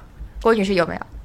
我的话就是分程度，就是当我遇到一些，就我是那种不太会为特别。呃，就是短暂性的那种情绪性焦虑，比如说就是最近这段时间就有点荡或者有点丧，因为工作啊，因为各种原因的时候，喜欢我就喜欢看《武林外传》。就是这个，这个也很神奇。就是看中秋的那一集，我会一遍一遍的去刷。大家都知道那一集讲的其实就是一个中秋夜嘛，然后他们一堆亲人朋友们在一起，然后大家举杯就去畅想，如果我将来曾经的选择不是这个样子，然后我会怎么样？就是有一件很好玩的事情，我不知道喜欢《武林外传》的朋友记不记得，就是他们每个人都觉得自己的选择是错的，他们都会理想中就是会，就比如说老白会说，哎，我如果当时没有没有就是没有练武，我是学医。的，我现在已经是一个名震一方的大什么大医学怎么怎么地了。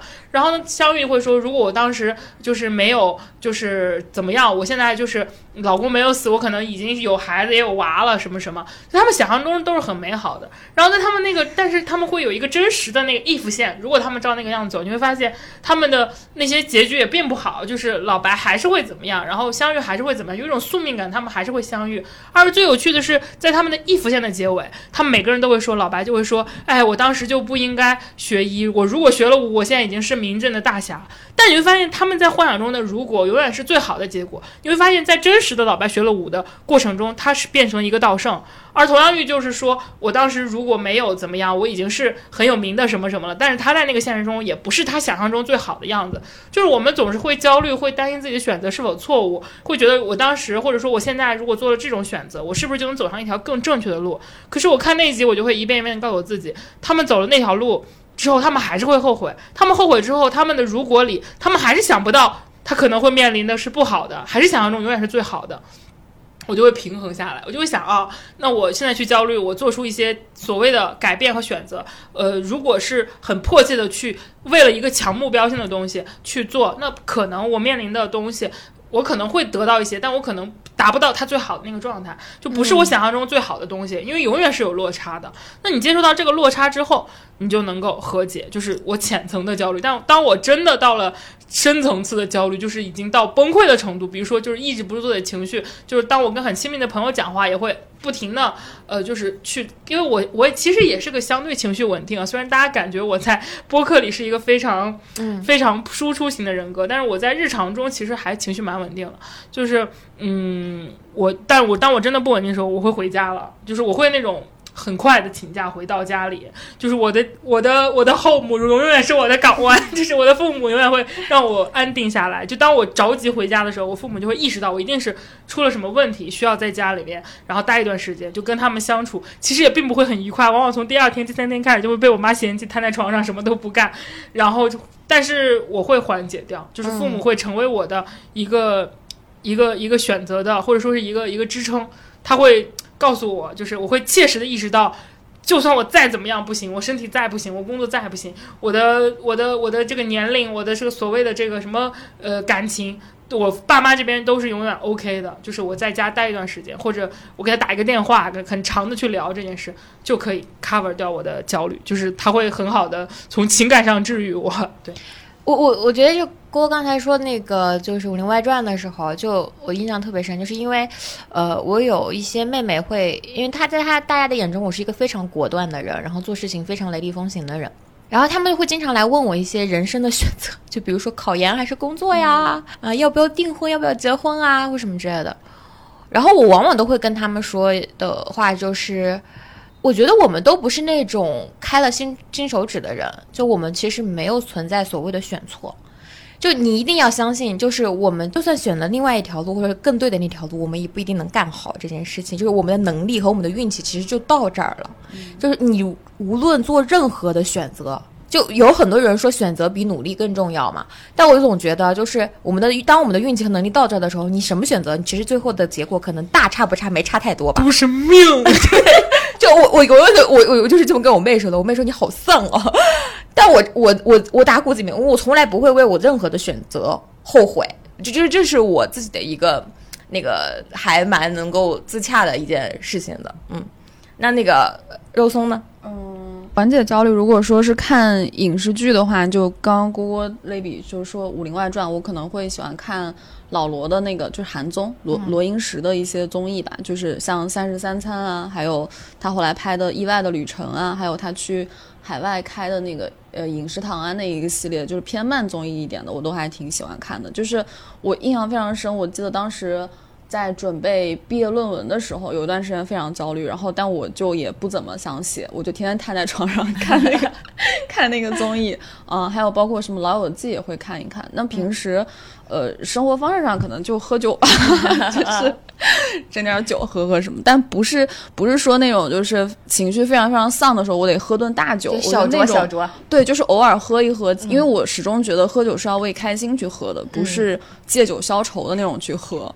嗯，所以可能就是平时喝的比较多，那不然如果说就是非得借酒消愁的话，那这个人得有多愁才会喝那么多，对吧？嗯，我我其实我每次焦虑的时候，我会我现在的方式是我以前的方式是看小森林，嗯，因为就是我奶奶在我就是因为我有的时候吧，就是特别容易非黑即白，就是一定特别着急要一个答案的那种，就我一定有了一个答案，我就不会再想。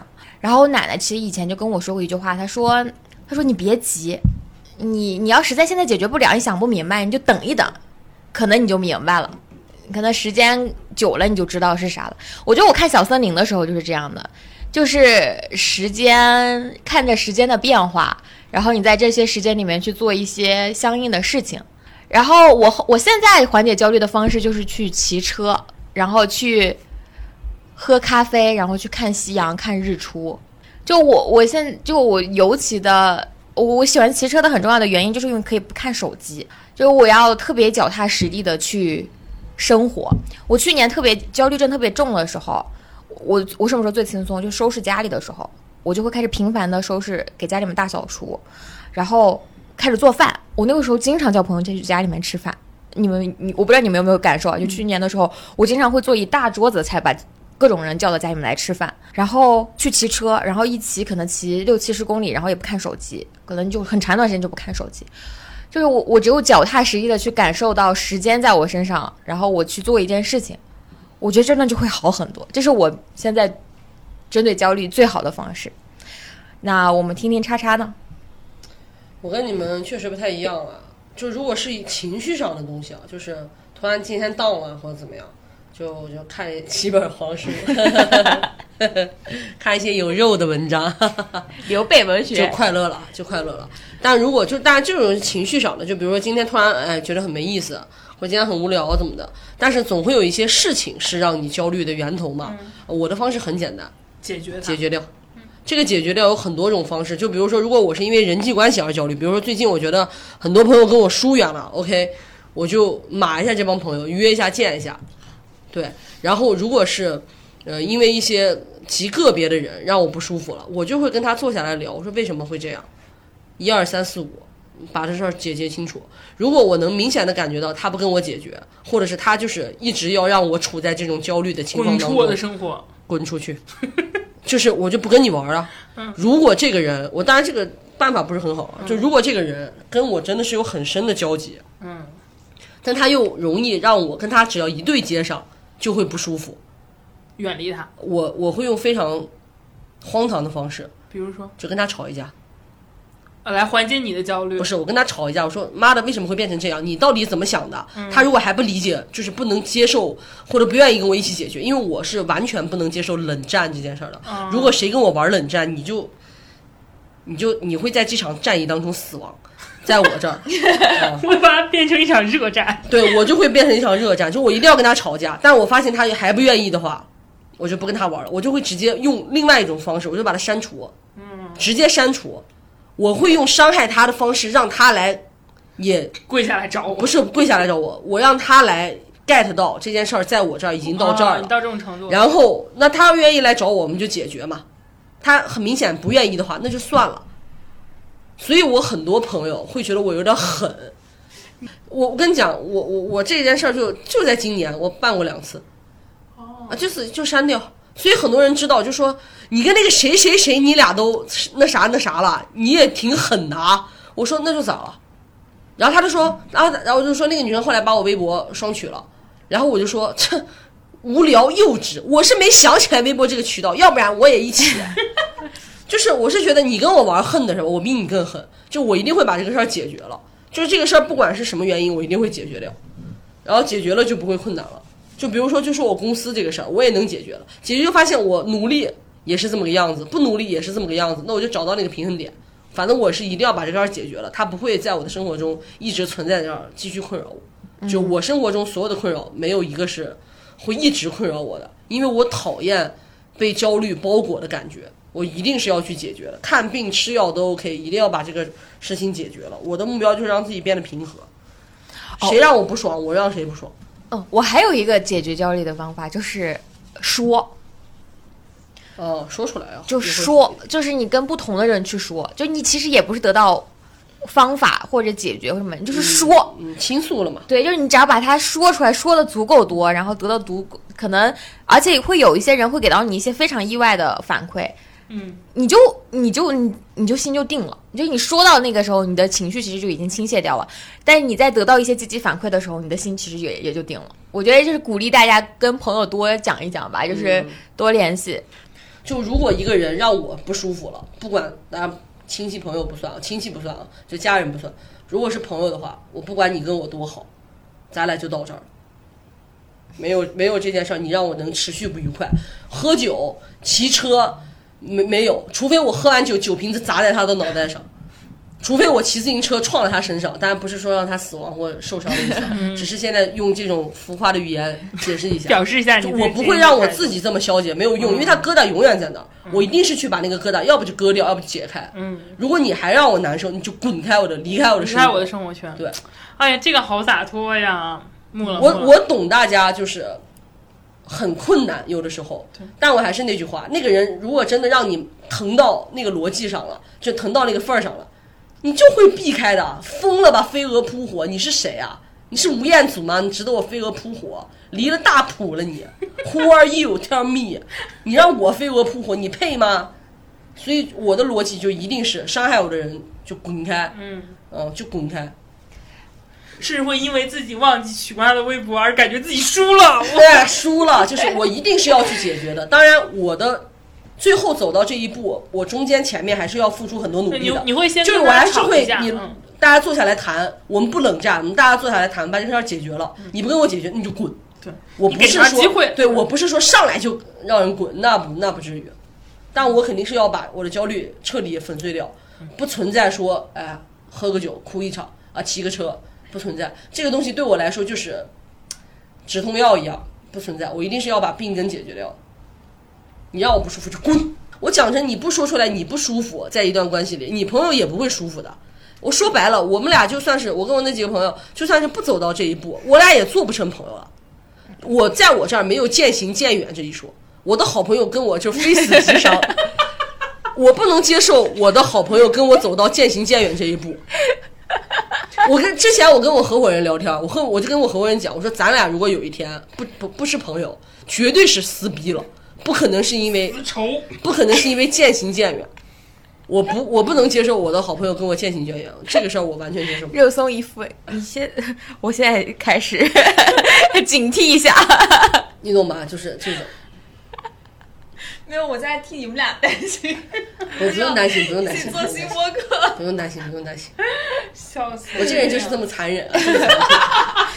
但是我，但是我不会风风向星座，我我不会，但我会跟你们解决了。我不会说是他说了嘛，我不会，我不会就真的突然间。我我和蝈蝈在这么久，我们也会有的时候有那个啥的地方，就是也会有一些就是摩擦摩擦的地方。那我们两个就会很直接的说。我我有任何不高兴的时候，我就会直接跟他说，我说这样子，跟我跟我说，我说这样子，我说这样，或者说跟我当面讲，对我我会很直接跟他说，我说这样子我是不能接受的，就是我我觉得成年人和好朋友之间互相，我我我我兰心老师有个优势，就是他有的时候我俩当面对着吵的时候，我俩都是比较硬的，嗯，但他私下跟我说不能接受，他一般会哭着跟我说，对，然后我就会瞬间啊，救命！我跟你说，我哥会骂我。我哥就说我是那种跟别人如果说分开关系的话，就会摇着肩膀说：“你为什么不跟我玩了？你为什么不跟我好了？”然后那个人就说：“你个神经病，滚！我也不跟你玩。”就他伤害我，然后我用这种很激烈的方式，因为我是不能接受渐行渐我我是真的吃软不轻，然后 我真的很是，他就很他就很会，就是他就每次 我不是很会，他就会真诚，他是真的，就是他会低头嘛，就是会特别认真的，就是他会很软，或者是比如说他他他也他有时候可能也的确难受，他会哭，或者他就会跟我说我刚刚那样很不舒服。就是我很难受，他一这样的话，我就会，我就想不到谁对谁错。我就觉得我可真不是个东西啊！我怎么能让他这么难受呢？我也是这样，我也是这种，我很好哄，但是我一定是你要跟我刚，我肯定，如果你对不起我，逻辑是在我这儿就是。所以我老是跟魏来星说，我说永远都是我俩吵完架，魏来星老师就搬着台阶过来找我，然后就给我铺那儿了，就是我就会走下来。我真的就是这个样子。周一围，我跟他这样，我是朱丹吗？他 真的就是会，他他也不哄，他就是跟我说他不高兴，他很难受，然后他在他又很软嘛，然后就是道歉嘛。对，我会道歉。我说刚刚是我不对，我反思。其实不代表我真的觉得我不对，但是我会觉得我一定要说我不对。我也是这种，就是我也 是这种。真的是，我真的是吃软不吃，所以我而且我就是有一点，我就跟你还不一样，你还会处理，我就有时候不处理。比如我俩吵架之后这件事，在我看来，如果你很重要，我就消化完之后这件事当没发生过；如果消化不了，在这里梗着，我就可能就像你说有点冷战，你就应该过来哄我啊！凭什么我向你低头？如果是你做错了，你不会这样。我如果做错了，我不会，我会道歉，我会很主动。但当当我不觉得我错，或者有的时候他就不能论对错的时候，他就是我就得等着人过来哄我，就是这样。我之前就是我很中二，这个话听起来太像搞对象了。我跟我朋友当时就说你怎么怎么样，怎么怎么样，我就解决嘛，解决不好，最后他又翻回来找我的时候，他就说你当初对我也太绝情了，就这个逻辑啊。然后我就说给过你机会，是你不要，然后就。哎，真的是这样。就我就是我就是这种，就是你到了那个份儿上，我就别想再来伤害我。而且我会给你有一个时间段，如果过了这个时间段，你还没有让我看到你给我的反馈，那你到这里就就就就是 pass 掉了，就是有点像你说的，就是。可能我没有你那么激烈，但是我都不会给他一个吵架的机会了。我跟你讲，我上学的时候真的很中二，我跟很多朋友都发生过这种爱恨情仇。完了之后，我朋友就会跟我讲说什么，就有当时有一个男生啊，就跟我过来跟我就是类似于就是说你怎么这么狠啊，就是就是这种逻辑啊什么之类的。完了之后我就说，然后他就说你就不你就不觉得失去我这个朋友怎么怎么样嘛，就之类的。因为大家跟我对上也会变得莫名其妙的爱恨情仇起来，就是也会变得很中二起来。然后我就跟他，我们就跟他讲我说，我跟你讲。我张叉叉最不缺的就是朋友，然后完了之后就会出现一些在抖音上，就是想一想自己小时候做的那种事情，然后现在就辗转反侧。我小时候说过很多这样的话，我这个人最不缺的就是朋友，然后其实可能扭头发现还是缺朋友，但但但就是一定要在那个不能输，对。但我其实因为。我觉得就是，我觉得朋友肯定是我们缓解焦虑很重要的一个渠道。而且我跟姑姑，我其实也不是很愿意低头的那种人，因为我脾气脾气也挺硬的。但因为我跟郭郭，就是我跟他说，是因为为啥呢？因为我有一次去他们家过夜，就有就第一次在他们家过夜的时候嘛，因为我是那种人，就是我不把你当朋友了，你也不会知道的。那种人，对我很我很害怕这种人，就是我可以直接跟他们讲说，你要有一天不告我，不给我 不把我当朋友，你给我发个声明啊！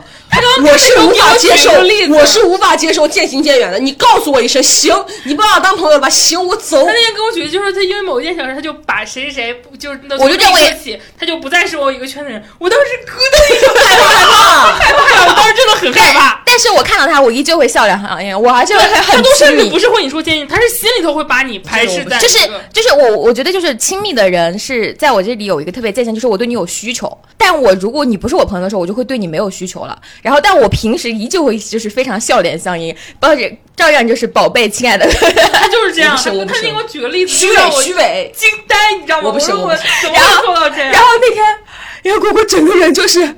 我就开始反思，我说我遇到过让你这样咯噔的时候，然后，我说，我说我一般会给人三次机会，然后果果说你现在答应我，我有任何不让你不舒服的地方，你立马跟我说，我一定改。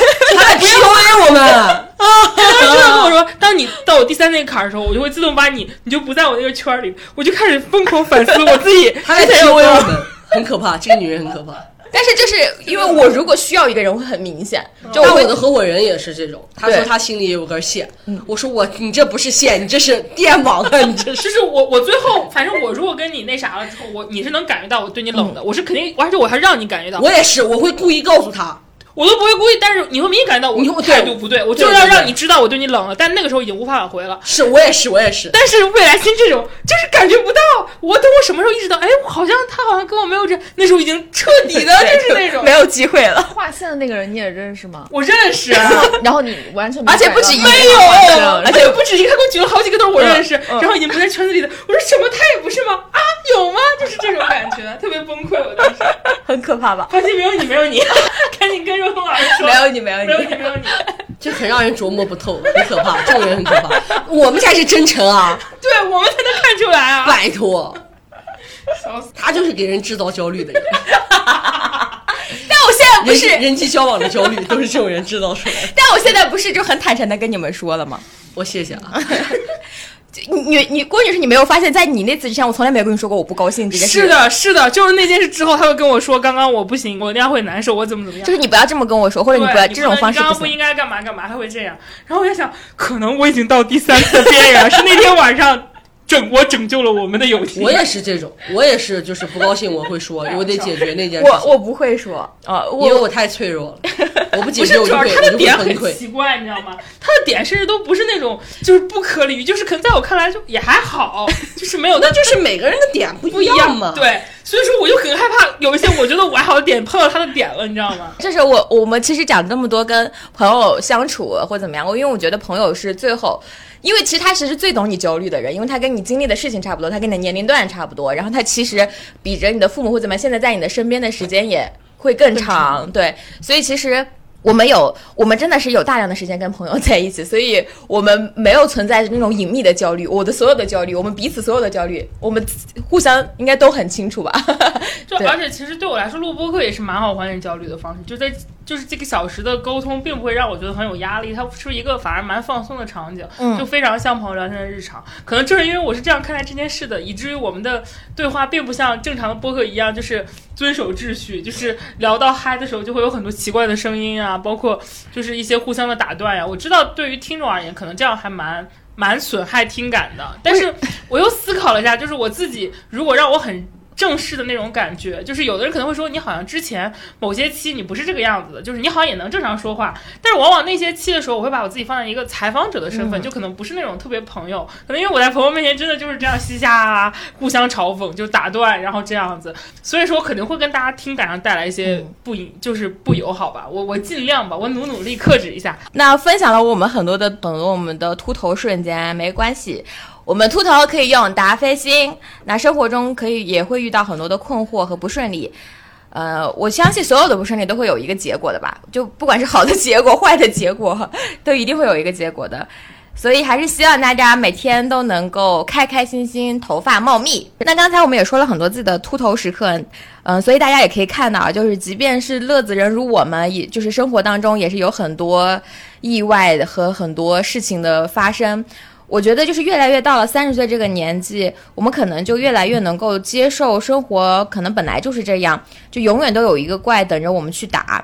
最后呢，还是要感谢我们本期节目的赞助商达飞星，米诺地尔认准达飞星，大家记得打开天猫搜索达飞星六幺八囤起来哦。然后我们亲测有效哦。或者带我们的郭女士用完了之后，在微博给大家汇报进度，给大家日常汇报进度。嗯，那多给我寄点，谢谢谢谢。秃头就用达菲星，播客就听未来。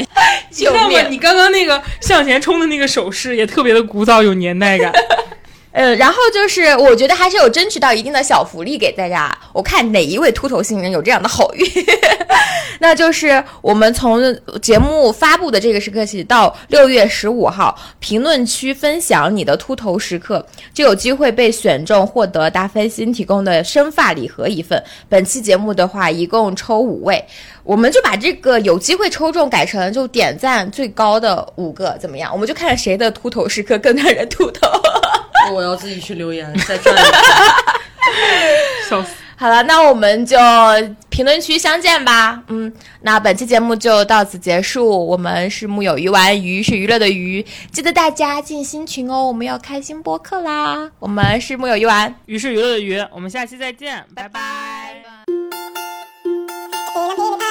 拜拜